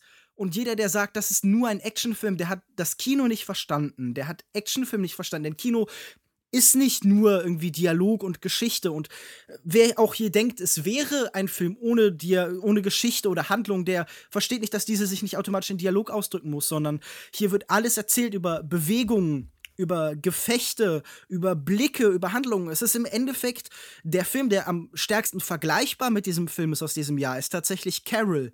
Nur, dass hier nicht eine Geschichte über Liebe erzählt wird und über das Unsagbare, sondern eine Geschichte über Radikalisierung, über Terrorismus, über den Unterschied zwischen dem Westen und, und also wie wir ihn begreifen, wie wir ihn wie vielleicht, keine Ahnung, nach Samuel Huntington irgendwie beim Clash of Culture verstehen und eben einer neu entstandenen Welt, die, die wir gerade beim äh, Islamischen Staat sehen. Es ist ein Film über Terrorismus, es ist ein Film über Demokratisierung und ein Film über den Kampf gegen nicht Terrorismus, sondern gegen alles Despotische in unserer Welt. Es ist auch ein starkes feministisches Statement in dieser Zeit. Und jeder, der diesem Film vorwerft, es würde sich irgendwie bei der besten Figur des Kinojahres, Furiosa, um irgendwie, das habe ich, glaube ich, bei einem Kollegen von Kinozeit gelesen, um, um ein Lesbenklischee handeln. Da kann ich mir nur an den Kopf greifen. Denn nur weil diese Frau irgendwie einen rasierten Kopf hat, heißt das nicht, dass sie in irgendeiner Form ein Klischee hat. Im Gegenteil, was Charlize Theron geschaffen hat, ist seine Figur für die Kinogeschichte, wahrscheinlich die bedeutendste Kinofigur des Jahres. Und ähm, ich habe diesen Film jetzt schon einige Male gesehen, einmal in Anwesenheit von George Miller in einem wunderschönen Kino. Und er hat gesagt, es ist ungewöhnlich, einen so, einen so durch und durch hässlichen Film in einem, an einem so schönen Ort zu sehen. Und ich möchte ihm da ein bisschen widersprechen, auch wenn der Regisseur ist, weil es ist ein, ein wunderschöner Film, der die beeindruckendsten Bilder des Jahres für mich hatte. Mad Max Fury Road meine Nummer zwei. Genau, mehr muss man dazu eigentlich auch gar nicht sagen. Ich hatte ihn auch in meiner Liste etwas tiefer, aber du hast es gerade sehr schön formuliert. Deswegen lassen wir es einfach gerne so stehen und beenden damit unsere Runde der zweitplatzierten Filme auf unseren Listen. Und bevor wir zu den erstplatzierten Filmen auf unseren Listen kommen, haben wir natürlich noch eine Zwischenkategorie, eine Zusatzkategorie für euch, Bevor wir uns nämlich, bevor wir euch nämlich unsere Lieblingsfilme des Jahres präsentieren, wollen wir euch noch einen kleinen Geheimtipp an die Hand geben. Ein Film, der es vielleicht nicht unbedingt auf die Liste hier geschafft hat oder der wirklich nur sehr wenig Aufmerksamkeit erregt hat äh, unter Kritikern und beim Publikum und äh, den wir trotzdem nochmal erwähnen möchten. Ähm, Lukas Bawenschek, dein Geheimtipp des Jahres. Mein Geheimtipp des Jahres ist Advantageous von Jennifer Feng. Es ist ein Science-Fiction-Film. Und wenn ich ihn beschreiben müsste, dann würde ich sagen, es ist eine Mischung aus dem Kino von Edward Young, also der neuen Welle aus äh, ja, China, beziehungsweise konkreter halt eben Taiwan, und der britischen Science-Fiction-Serie Black Mirror. Denn es ist ein Film, der sich kritisch auseinandersetzt mit technischer Entwicklung. Es ist die Geschichte einer Mutter und ihrer Tochter und diese Mutter ist Werbegesicht für eine Firma. Nun gibt es aber mittlerweile die Möglichkeit, Körper gänzlich zu ersetzen und Menschen in einen neuen Körper zu übertragen. Und weil sie zusammen mit ihrer Tochter nicht unbedingt am Hungertuch neigt, aber nicht die Möglichkeit hat, ihre äh, Tochter auf eine der begehrten Eliteschulen dieser Zeit zu schicken, nimmt sie eben dieses große Risiko, diese neue Technologie zu nutzen, auf sich. Und es ist ein wirklich grandioser Film über die Leistungsgesellschaft der Gegenwart, über den Kapitalismus in seinen heutigen Auswirkungen und seinen Wirkungen auf den Mensch des, des 21. Jahrhunderts. Es ist ein Film über Körperpolitik und ich fand ihn unfassbar faszinierend. Äh, ich habe ihn auf Netflix gesehen und er müsste auch immer noch auf dem deutschen Netflix verfügbar sein. Also es ist jetzt auch kein Geheimtipp, der nicht zugänglich wäre. Aber er ist fast gänzlich über untergegangen. Ich habe ihn nirgendwo besprochen sehen, obwohl er wirklich herausragend ist. Er hat auch nicht wirklich tolle irgendwie Bewertungen erhalten, da wo ich sehe. Also er hat irgendwie eine Metascore von 59 und eine 6,3 bei IMDb, was wieder zeigt, dass diese Instrumente einfach sehr unzuverlässig sind. Und ähm, äh, es ist für mich einfach ein Zeichen, dass irgendwas in dieser Landschaft falsch läuft, dass so ein grandioser Film gänzlich übersehen wird und dass eine wirklich talentierte Regisseurin wie Jennifer Feng komplett übersehen wird. Ich möchte das nicht irgendwie Hollywood und dieser ganzen Szene im Allgemeinen anrechnen, aber ich bin fest überzeugt, hätten wir einen, einen Mann irgendwie in derselben Position, dann wäre sie schon deutlich weiter. Also jemand wie Shane Carruth macht ähnliche Filme, aber hat es schneller zu Aufmerksamkeit geschafft. Und ich finde, es ist einfach auch ein Film, der sich anders anfühlt als fast alles, was ich in diesem Jahr gesehen habe. Der Familienfilm, Science Fiction und Drama verbindet, wie man das selten kennt. Advantageous von Jennifer Feng. Shankaroos ist ein gutes Stichwort für meinen Geheimtipp, der deutlich weniger zugänglich ist als deiner. Deswegen habe ich auch irgendwie zwei. Aber ich fange mal an mit Endorphin, den wir auch auf dem Filmfest Hamburg gesehen haben. Ich bezweifle, dass er hier bei uns in die Kinos kommen wird. Äh, aber ich sag's trotzdem, weil äh, ihr dann gerne da draußen die Augen danach offen halten dürft. Shankaruth ist ein gutes Stichwort, weil der Film in eine ähm, stimmungsmäßig und von der Struktur her in eine ähnliche Kerbe schlägt wie Shane Carruth ähm, mit Upstream Color oder Primer ähm, oder auch der Vergleich zu David Lynch liegt auch nahe, die, die, äh, die enigmatische Rätselhaft, die enigmatische Rätselhaftigkeit des Films. Mm, es geht darum, ja, ich weiß gar nicht, wie soll ich das denn beschreiben? Wir haben auch darüber geredet, aber der, wir tauchen in dem Film eben irgendwie ein in eine Realität zwischen Depression, Traum, tatsächlicher Wirklichkeit und dem Verarbeiten von traumatischen Erlebnissen und das alles vermixt in einer sehr, sehr wirren Geschichte, die aber einfach als Metapher für, für die eben genannten Themen sehr gut herhalten kann und einen auch einfach ähm, sensitiv in eine Welt entführt und in eine, wirklich in eine Trance entführt, die man einfach genießen kann, ohne intellektuell sich groß damit beschäftigen zu müssen. Das geht bei dem Film auch. Ich weiß nicht, wie erfolgreich das wirklich ist, wenn man sich den Film mehrmals anguckt, aber vor allen Dingen ist es einfach ein Erlebnis, ja, und ähm, ein eine komplett wirres, traumhaftes ähm, Stück, was wir hier vorgeführt bekommen. Und ich habe den Film auch auf dem Filmfest Hamburg in Anwesenheit des, des Regisseurs gesehen, der auch vorher noch betont hat, dass das wirklich auch der Weg ist, auf dem man den Film sehen sollte. Einfach den Film erleben, zumindest das erste Mal, wenn man ihn schaut. Und ich hoffe, dass ihr da draußen den Film auch irgendwann erleben könnt, hoffentlich im Kino. Endorphin heißt der Film. Und wenn nicht, dann hoffentlich wenigstens auf, auf Blu-ray oder VOD dann später. Ähm, weil der Film jetzt noch nicht so zugänglich ist, würde ich noch gerne einen Film erwähnen, der es nicht mehr ganz auf meine Liste geschafft hat. Und zwar ist es Leviathan, ein Drama über einen russischen äh, ja, Bürger, der auf dem Land wohnt und der ein schönes Anwesen hat oder ein Haus. Ähm, er wird aber von der Stadt dazu gedrängt, das zu verkaufen, weil die da was Neues hinbauen wollen. Und äh, wir bekommen dann in einem recht langen, aber sehr aussagekräftigen Film und auch sehr mutigen Film eben gezeigt, wie korrupt äh, die die russische Gesellschaft und Politik funktioniert, gerade auf kommunaler Ebene. Und natürlich ist es eine Metapher für die gesamtgesellschaftliche Situation in Russland. Und ähm, es ist auch eine sehr persönliche Geschichte, die gerade zum Ende hin sehr, sehr emotionale Töne annimmt und äh, auch mit der letzten Szene nochmal so einen kleinen äh, sarkastischen äh, Kinnhaken auspackt. Es ist ein Film mit vielen eindrucksvollen Szenen, ich denke zum Beispiel an die Gerichtsszene, wo das Urteil oder nee, wie war die Anklage vorgelesen wird in einem in einer Kaskade von Wörtern, die man natürlich als Deutscher sowieso nicht versteht, aber auch als Russe wahrscheinlich Probleme hätte zu verstehen. Ähm, es ist ein bisschen ein langer Film, aber er ist sehr bildgewaltig, schön inszeniert und hat eine politisch mutige Aussage und deswegen würde ich den gerne nochmal erwähnen. Leviathan heißt er. Beide Filme, die du jetzt erwähnt hast, haben wir übrigens auch im Podcast besprochen. Endorphin haben wir im äh, Filmfestival Hamburg Tag 5 bis 6 Podcast äh, schon besprochen und Leviathan habt ihr zusammen mit A Most Violent Year, bevor ich überhaupt genau, ja. Teil dieses Podcasts war, besprochen in Ausgabe 4. Danke für die Info. Bitteschön, Joko. Dankeschön. Lukas Markert, was ist dein Geheimtipp des Jahres? Na gut, mein Geheimtipp des Jahres wäre Ryuso and the Seven Henchmen, der neue Film von Takeshi Kitano. Und zwar ist das Ganze eine Art Yakuza-Comedy. Nicht der übliche Yakuza-Gangsterfilm, den man so von Kitano erwartet. Es geht um den titelgebenden Ryoso. Das ist ein Yakuza, der sich zur Ruhe gesetzt hat und mittlerweile einen sehr, sehr quasi schon langweiliges Leben lebt, sich mit seinen alten Kollegen noch trifft im Ort und ab und zu auch so ein bisschen Leute bullied dort.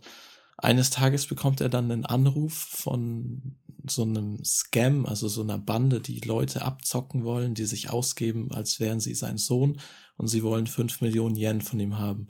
Er wird dann von einem Freund bei der Polizei allerdings gewarnt, dass das nur Betrüger sind und nicht sein Sohn und tut dann noch einmal seine alte Truppe neu äh, zusammenführen und kämpft quasi gegen diese anderen Betrüger und in dem Film müssen quasi die Yakuzas dann so ein bisschen lernen, dass sie mit ihren 80 Jahren nicht mehr ganz so fit drauf sind, wie sie früher mal waren.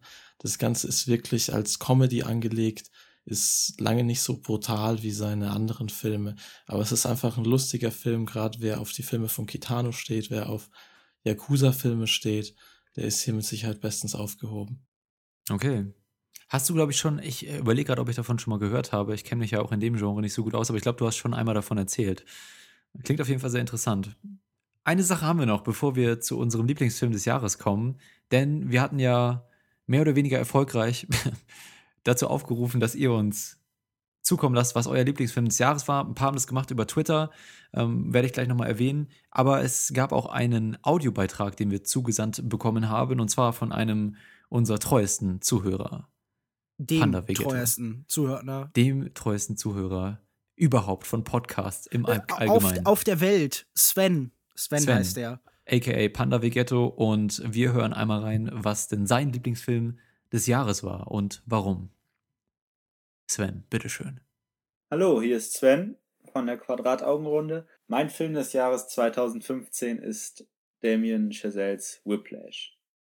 Der Film erzählt für mich vor allem eine Geschichte über einen jungen Musiker, der bereit ist, für seine Ziele alles zu opfern. Und erst danach kommt für mich die ganze Diskussion um den sadistischen Lehrer, der endlich seinen passenden masochistischen Schüler gefunden hat und dessen Lehrmethoden man einfach nur widerlich finden sollte oder muss. Wenn Miles Teller in der Musik versinkt und bis zur Erschöpfung am Schlagzeug übt, erzeugt der Film mit seiner Inszenierung und seiner Musik einen Sog, dem man sich eigentlich nur schwer entziehen kann. Blut schweißt die Drumsticks, wie sie in einer Nahaufnahme auf das Becken einschlagen. Whiplash ist einfach unglaublich intensiv. Und ich finde es auch sehr schade, dass ich diesen Film leider nicht im Kino gesehen habe, sondern bei mir zu Hause im Heimkino. Und es ist auch schade, da durch Whiplash leider George Millers Mad Max Fury Road dann bei mir in diesem Jahr nur auf Platz 2 kommt, der eigentlich genauso ein total absurdes Tempo hat und audiovisuell fantastisch ist. Dann wünsche ich euch ein frohes neues Jahr als euer größter Fan, wie ich im letzten Podcast gehört habe, und bin gespannt auf eure Top 15. Ja, vielen Dank, lieber Sven, für, für deinen Audiobeitrag. Whiplash ist natürlich ein Film, der jetzt auch schon im Verlauf dieses Podcasts hier äh, in der letzten Episode mit unterschiedlichen Auffassungen quittiert wurde. Lukas Bawenschik. Stimmt. Stichwort Faschistoid. Na gut, kann man nichts machen. Ähm, so sind halt die Geschmäcker manchmal unterschiedlich. Manche mögen halt faschistoide Sachen, manche nicht. Nein, kleiner Spaß. Lukas äh, Mackert und ich mochten Whiplash ja auch sehr gerne. Ich hatte den auf Platz 3. letztes Jahr, da hatten wir die Oscar-Filme, oder ich zumindest hatte die Oscar-Filme schon in meiner 2014er Liste mit drin. Deswegen ist er dieses Jahr nicht mehr dabei. Und ich finde, es ist aber trotzdem nochmal eine schöne Erinnerung an den Film, weil er wirklich das Tempo ähm, von dem Film äh, ist ebenso einzigartig wie dieses Jahr vielleicht in Mrs. America und äh, mir hat der Film auch sehr gut gefallen. Mhm. Und äh, ich würde zum Film sagen, äh, not my tempo. Not quite my tempo. Mhm. Oh well. Lukas Markert, Whiplash? Ja, war ganz cool. Ich habe ihn seitdem auch nicht mehr gesehen, aber beim, mhm. als ich ihn damals äh, beim ersten Mal, da hat er mich schon sehr begeistert. Also war auf jeden Fall mein Tempo. Genau, Lukas Bawenschik wird wahrscheinlich äh, mit Kummer zur Kenntnis genommen haben, dass er Mad Max vom ersten Platz verstoßen hat. Das ist okay. Es zeigt ja, dass es noch Hoffnung gibt für Sven. Siehst du, Sven?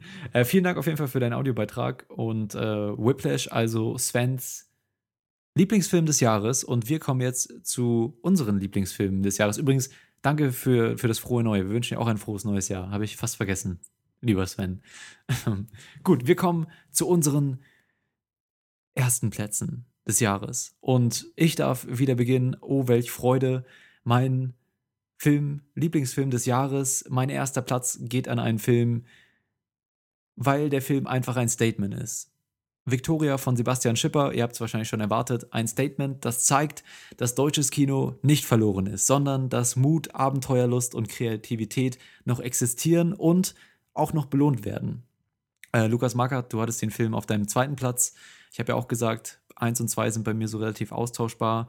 Äh, du hast über die Stimmung geredet, die Kamera, die hier in einem einzigen Take dieses Abenteuer der Gruppe um Victoria und Sonne begleitet. Und ich muss dir natürlich zustimmen, wie der Film ganz unvermittelt Victoria in das Abenteuer entführt, entführt er den Zuschauer ebenso genau in seinen Rausch und äh, ja, ein Rausch, der für mich im Kino dieses Jahr seinesgleichen gesucht hat. Es ist ein Theaterstück, das sich die Straßen Berlins zur Bühne macht und nicht nur ein Abenteuer erzählt, sondern eben auch etwas über Ängste, Träume von Jugendlichen verschiedener Herkünfte erzählt, die nicht mehr in der Lage sind oder nicht mehr so ganz in der Lage sind, den Glauben an sich selbst wiederzufinden und aufrechtzuerhalten und sich deshalb verzweifelt an die Fata Morgana des Hoffnungsschimmer klammern, den sie in der Ferne irgendwo ausmachen. Und äh, das ist natürlich formal vom epischen Ausmaß der Film, wo er dann im Endeffekt hinführt. Ähm, das wird aber auch gerade gegen Ende mit so einer niederschmetternden Ernüchterung begleitet, inhaltlich, ähm, die einen aus diesem Abenteuer eher so ein bisschen erschöpft entlässt, was ich aber sehr passend finde bei dem Film. Und es ist einfach ein Erlebnis, wenn wir vom Handwerklichen reden, dann würde ich noch gerne hervorheben, dass es ja nicht nur irgendein Long-Take ist, sondern wie unter diesen unvorhersehbaren Bedingungen trotzdem noch mit der Kamera gearbeitet wird, um kleine Details und Gefühle und Charakterentwicklung hervorzuheben und die ganze Chemie zwischen Kamera, Schauspielern und dieser ganzen Szenerie bei Nacht in Berlin hat einfach unfassbar gut gestimmt und war ein grandioses Erlebnis für mich. Deswegen auch als Statement für den deutschen Film mein, mein Platz 1, Victoria von Sebastian Schipper. Auf jeden Fall auch eine wirklich hervorragende Wahl für den besten Film des Jahres. Wie du schon sagtest, einer der Filme, die einem Hoffnung gibt für die Zukunft des Kinos im Allgemeinen und die Zukunft des deutschen Kinos im Speziellen. Genau, und ich denke, wir haben über den Film auch schon genug geredet, deswegen gebe ich gerne ab an Lukas Markert und deinen besten Film des Jahres. Ja, auch ein Film, über den wir schon genug geredet haben. ja gut, dann gehen wir direkt gerade schon in, nee, wo sich Lukas gut. gerade schon in Rage geredet hat. Und zwar Mad Max Fury Road. Für mich einfach die perfekte Symbiose zwischen bombastischer Action und ja, fast schon experimentellem Kunstkino. Es sind unglaubliche Bilder, der Look des Films, diese dieses Sand am Tag und dann auch im Kontrast dieses Stil in der Nacht, wo alles so blau gehalten ist. Mhm. Der Ideenreichtum des Films, ich, allein der Gitarrenspieler, wo dieses Feuer rauskommt, einfach unglaublich, diese Detailverliebtheit. Man hat zwei Stunden Dauer-Action ohne Verschnaufpause. Ich glaube, es ist schon lange her, wo ich im Kino so gegen meinen Sitz gedrückt war die ganze Zeit. Aber auch gegen Ende fühlt es sich trotzdem nicht repetitiv an wenig CGI, viel handgemachte Action und einfach eine bewusst reduzierte Story, um über, über die Action und über andere Elemente die Geschichte zu erzählen. Es ist ein Film, der mich einfach komplett beeindruckt hat. Ich habe eigentlich kein, kein, kein Kritikpunkt an diesem Film. Und es ist auch für mich nicht nur der beste Actionfilm des Jahres, es ist ganz klar der beste Film des Jahres. Und ich bin wohl auch bei Lukas, wenn ich sage, das ist der beste Blockbuster aller Zeiten aktuell. Mehr braucht man dazu wahrscheinlich wirklich nicht zu sagen. Lukas Bawenschik, dein bester Film 2015. Ich möchte diesen besten Film des Jahres für mich im Jahr 2015 mit zwei Zitaten einleiten. Eins habe ich vor kurzem in einem Buch von Boto Strauß gelesen, der geschrieben hat, jeder gut gewachsene Satz, den ein tiefer Pessimist niederschreibt, bejaht als solcher die Welt. er hat etwas gefasst und die Erkenntnis des Elends strahlt wie ein Diamant. Und äh, das fasst für mich meine Nummer eins in diesem Jahr ganz gut zusammen. Und ich zitiere mal einen Tweet von mir aus, vom 18. Dezember 2014, in dem ich geschrieben habe, mit eine Taube sitzt auf einem Zweig und denkt über das Leben nach, habe ich gerade noch so meinen Lieblingsfilm 2015 gefunden. Das war knapp. Und dieser Film hat mich wirklich das ganze Jahr begleitet. Es ist Roy Andersons dritter Teil der Trilogie des Menschseins. Seine sehr schrägen, sehr einzigartigen Filme, zusammengesetzt aus kleinen Vignetten, in denen er seine persönliche Sichtweise der Welt auf sehr humoristische Art und Weise darstellt. Es ist ein Film, der zeigt in kleinen Sketchen fast, die aber doch zusammengehören, die sich wie aus einem Guss anfühlen, genauso wie sich diese drei Filme aus einem Guss anfühlen, dass Worte kein Verständnis schaffen, die zeigen, wie absurd unsere Identität und unsere Existenz häufig ist. Es ist wie die Fortsetzung des absurden Theaters von zum Beispiel Ionesco, nur heute eben mit filmischen Mitteln fortgesetzt. Es ist das Kino von Chaplin, das Stummfilmkino, das eben über Gesten und so bleiche, kabukihafte Masken erzählt, in der Gegenwart geführt. Und es ist wirklich eine einfach grandiose Erfahrung. Ich kann nachvollziehen, wenn dieser Film Menschen zu beklemmend ist aber er hat einfach mhm. für mich viele Momente, die zu den besten des Jahres zählen. Also die, der Moment, wenn ein, ein, ein schwedischer König auf einmal in eine Bar hineinreitet und irgendwie sich an, an, an einen der Kellner heranmacht. Oder eine Sequenz, die mir in besonderen Maß Erinnerung geblieben ist. Es, es gibt eine kleine Sequenz in der Mitte, in der eine riesige Kupferorgel quasi in einem leeren, in einer leeren Gegend steht und es werden Schwarze hineingetrieben von Menschen mit Tropenhelmen und diese beginnt sich zu drehen und auf einmal entwächst aus diesem Leiden halt wunderschöne Musik und äh, dieser ganze Film ist ein Fazit für Roy Anderson, der sich auch mit seinem eigenen Schaffen jetzt stärker auseinandersetzt. Und er geht mit sich selbst so kritisch um, wie er mit allem anderen auf der Welt kritisch umgeht eben. Und er, er schafft eben zwei Figuren, die wohl seine Entsprechung sein sollen, zwei Scherzartikelverkäufer, die wirklich himmelschreiend unlustig sind. Und dadurch, dass sie eben so unfassbar unlustig sind, sind sie von außen betrachtet dann eben doch wieder lustig.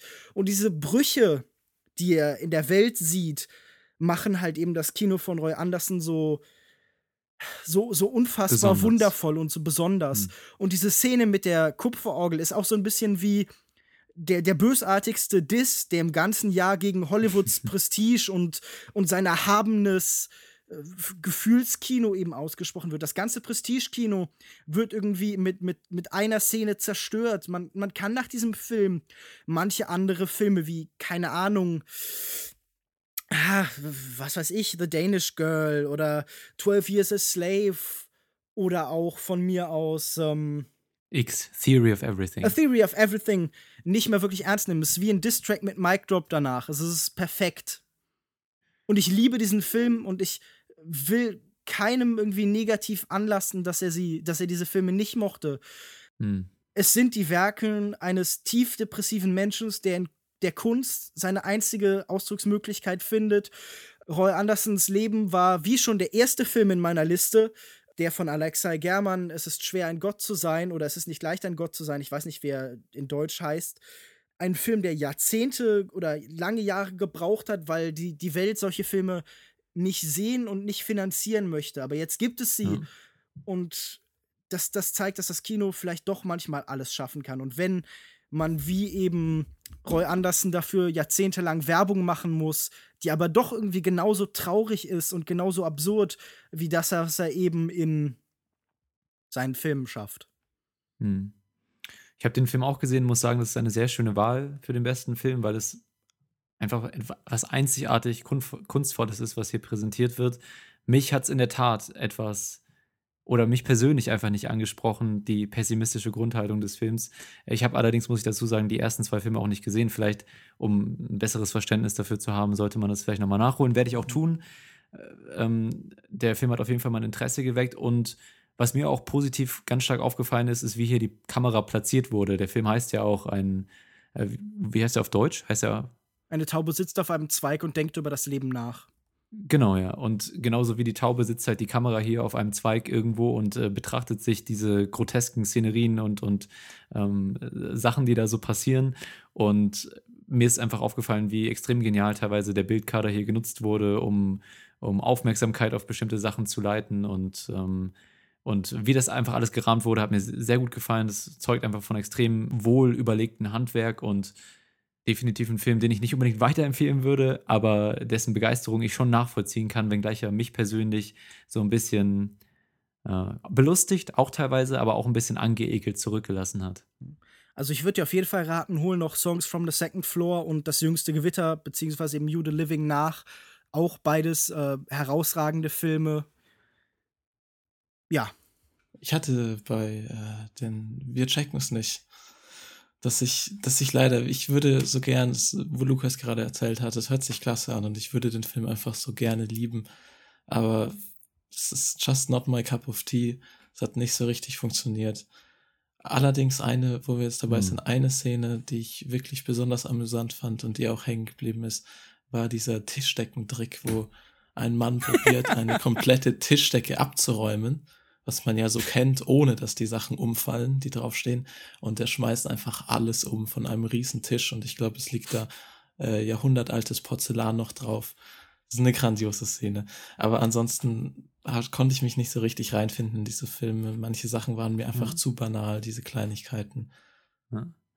Ich muss auch sagen, teilweise wirklich ein sehr lustiger Film, manchmal ein bisschen zu makaber für mich, als dass ich es mhm. hätte. Das stört dich ja allgemein, oder? Du, das ja, habe ich so schon bisschen, dich ja, öfter ja. Mhm. bemäkeln hören bei Filmen, wenn sie dir zu düster, zu morbide, vielleicht sogar zu nihilistisch werden.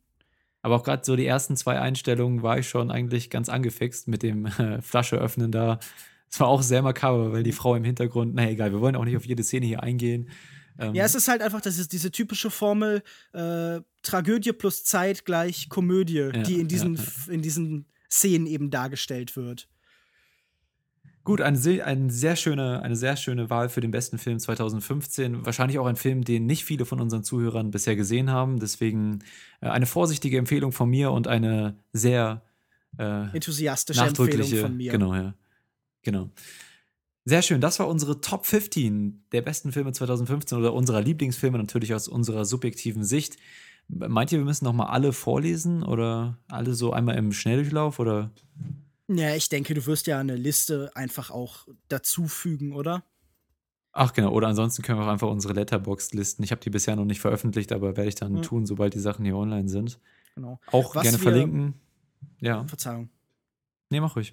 Was wir noch machen könnten, wäre einige Filme zu erwähnen, die wir noch gerne auf diesen Listen gehabt hätten für uns. Also ganz klasse Honorable Mentions, also lobenswerte Erwähnungen, Filme, die knapp diese Listen verfehlt haben, aber die uns auch wichtig waren, die uns in diesem Jahr begeistert haben. Genau, ein Film, der bei mir ähm, dazu zählen würde, wäre, habe ich eben schon erwähnt, Leviathan. Ähm, The Lobster bei mir auch ganz knapp verpasst, hatte ich auch schon erwähnt. It Follows hatte ich auch drüber nachgedacht, weil ich einfach fand, dass es ähm, äh, auch wenn der Film gegen Ende hin so seine paar Problemchen hatte, dass er insgesamt ein sehr originelles, ein sehr origineller Eintrag in dem Horrorgenre ist oder Gruselgenre und auch sehr viel äh, Fläche für Interpretationen bietet, was ähm, ja, also mehrere Metaphern für das jugendliche Dasein und was man, wie man so die Welt sieht und, und wie sich das so entwickelt als jugendlicher Coming-of-Age-Metaphern äh, sind dazu Genüge drin.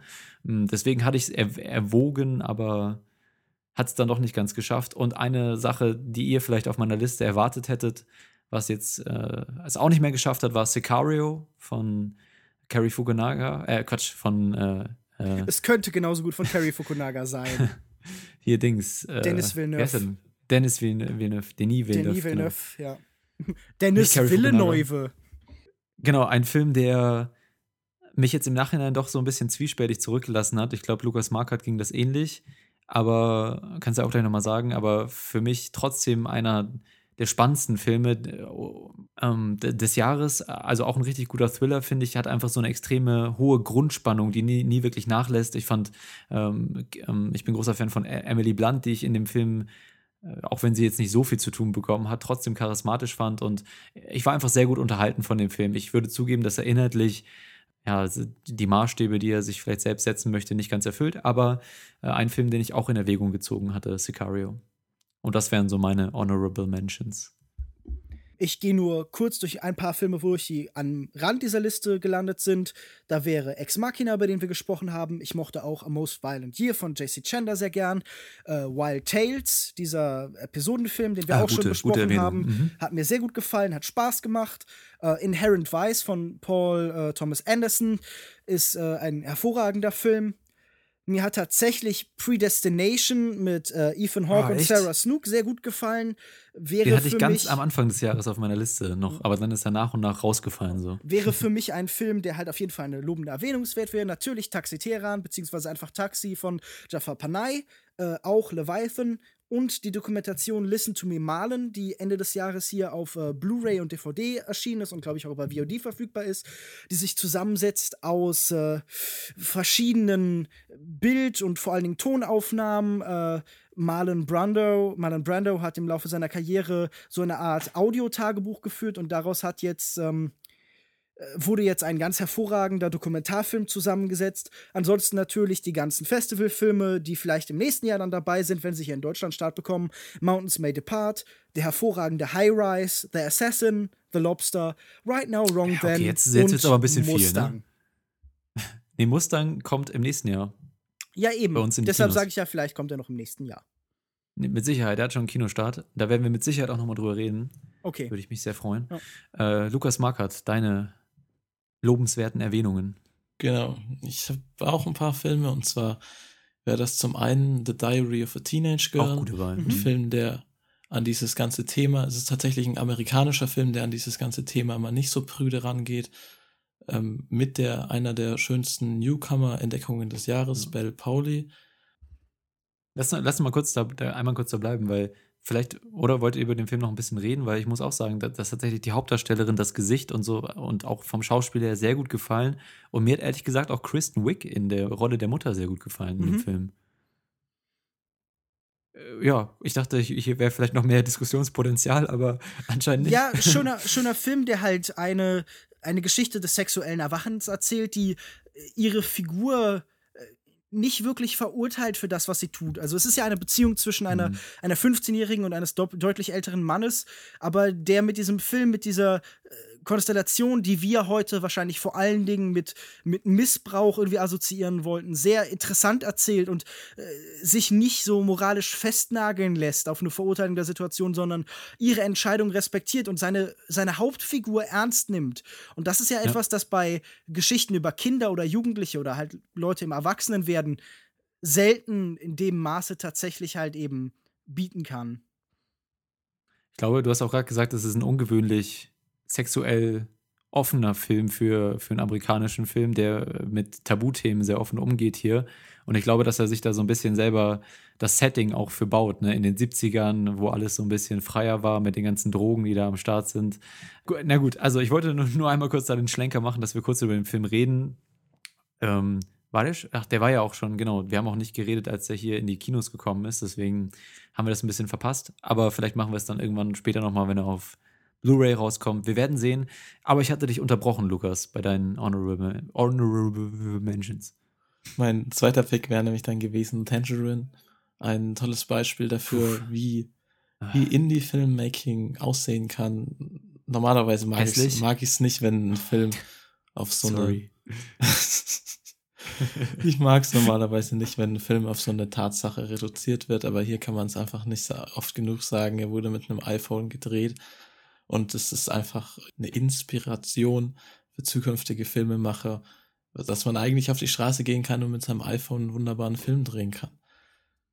Ja. Hm. Es ist zusammen mit äh, Taxi von Jafar Panay wahrscheinlich der Film, der am besten zeigt, dass das Wichtigste an einem Film nicht ist, dass man viel Geld und äh, irgendwie Equipment hat, sondern dass man eine Idee hat, eine Vision hat und Bilder im eigenen Kopf hat, die man eben umsetzen möchte auf der Leinwand. Und es ist wirklich halt ein Hm. wunderschöner Film und ähm, auch ein sehr atmosphärischer Film, der vieles über Stimmung erzählt, der eine Seite von Los- Angeles zeigt, die man sonst nicht kennt. Für mich auf jeden Fall auch ein erwähnenswerter Film.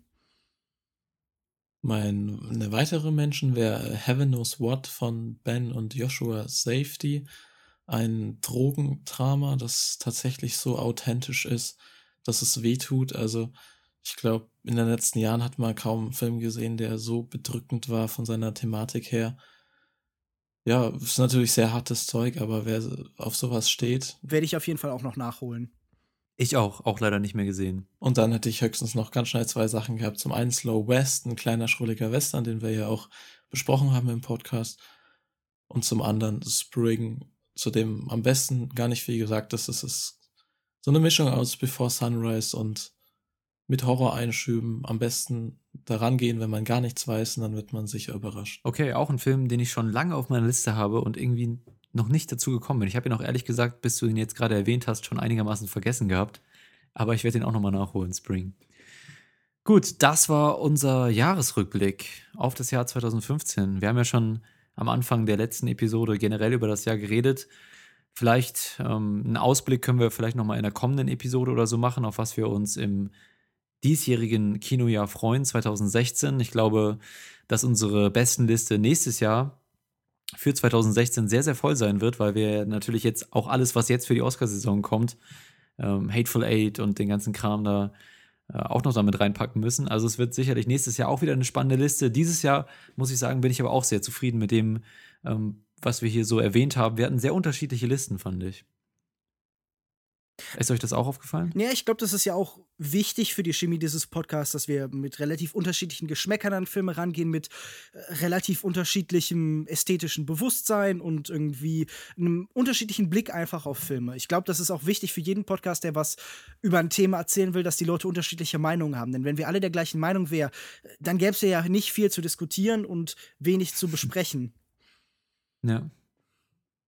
Es gab auch, glaube ich, dieses Jahr die Episoden waren ganz ausgewogen. Also wir hatten häufiger auch mal Filme, wo wir durchaus einer Meinung waren, aber dann bestimmt genauso häufig auch Filme, wo zumindest einer von uns doch ähm, einen anderen Blick auf den Film hatte. Äh, und äh, deswegen freue ich mich, diesen Trend auch in 2016 mit euch beiden süßen Schnuckelchen weiter fortzusetzen. Oh, da geht mir das Herz auf und die Hose. Und die Hose. Wow, sehr gut. Ein guter äh, Zeitpunkt, diesen Podcast hier zu beenden, bevor hier Schmatzgeräusche äh, die Oberhand gewinnen. Wir könnten noch kurz erwähnen, was wir in der nächsten Ausgabe besprechen wollen. Genau. Wir hatten uns nämlich überlegt, wir werden sprechen über The Revenant von äh, Inyaritu und Louder Than Bombs von Joachim Trier. Wir werden, glaube ich, wahrscheinlich auch in diesem Monat noch irgendwann eine extra Episode dazwischen schieben, damit wir äh, all dem gerecht äh, werden können und alles besprechen können, äh, was uns interessiert. Darauf könnt ihr euch also freuen, auf einen pickepackevollen Januar und Februar. Und dann geht es ja auch bald äh, los mit den Oscars. Da werden wir bestimmt auch noch mal was zu sagen. Und wir hoffen, euch haben die Listen hier gefallen und ihr habt vielleicht den einen oder anderen Film noch mal äh, empfohlen bekommen, der euch interessiert, den ihr noch nicht gesehen habt und der vielleicht äh, euer Kinojahr 2016 oder eure, eure Filmerlebnisse 2016 noch ein bisschen bereichert. Und vielen Dank fürs Zuhören. Vielen Dank, dass ihr jetzt ähm, ein Dreivierteljahr, wenn ihr denn so lange schon zuhört, was ich bezweifle, aber äh, unseren Podcast abonniert und, und äh, zuhört und hoffentlich in Zukunft auch noch ein bisschen aktiver mit uns diskutiert auf der Webseite und über die äh, sozialen Medien. Gutes Stichwort, wo findet man euch denn im Internet? Man findet mich unter @kinomensch auf Twitter, unter facebook.de slash kinomensch auf Facebook. Man findet mich unter kinomensch.wordpress.com und regelmäßig auf kino-zeit.de auf Twitter unter @cinedrifter. Dort habe ich auch noch mein Letterbox-Profil verlinkt. Dort könnt ihr zum Beispiel sehen, was ich so schaue zurzeit. Das ist sehr viel. Ja, ist sehr, sehr viel. viel. Vielleicht ein bisschen weniger dieses Jahr. Mal schauen. Wobei das ja kein guter Vorsatz wäre. Das habe ich mir tatsächlich, das habe ich mir tatsächlich vorgenommen, dieses Jahr ein bisschen weniger Filme zu gucken, aber vielleicht dafür bewusster und mehr über sie zu schreiben. Das ist natürlich wiederum ein guter Vorsatz. Ja, mich findet ihr im Internet at Jokuda, J-O-U-K-O-D-A oder unseren offiziellen Twitter-Account at longtake.de. Wir sind auch auf facebook.com slash longtakepodcast. Und wenn ihr eure Meinung auf unserer Webseite dalassen möchtet, dann könnt ihr es gerne tun. longtake.de ist die Internetadresse. Unsere E-Mail ist feedback at longtake.de für persönlichere Anfragen aller Art. Wir sind hier sehr offen für alles. Und mit diesen Worten wünschen wir euch ein schönes Kinojahr 2016. Hoffentlich viele spannende Filme und wir hören uns in der nächsten Episode wieder zu The Revenant und Louder Than Bombs. Bis dahin. Tschüss. Tschüss. Tschüss.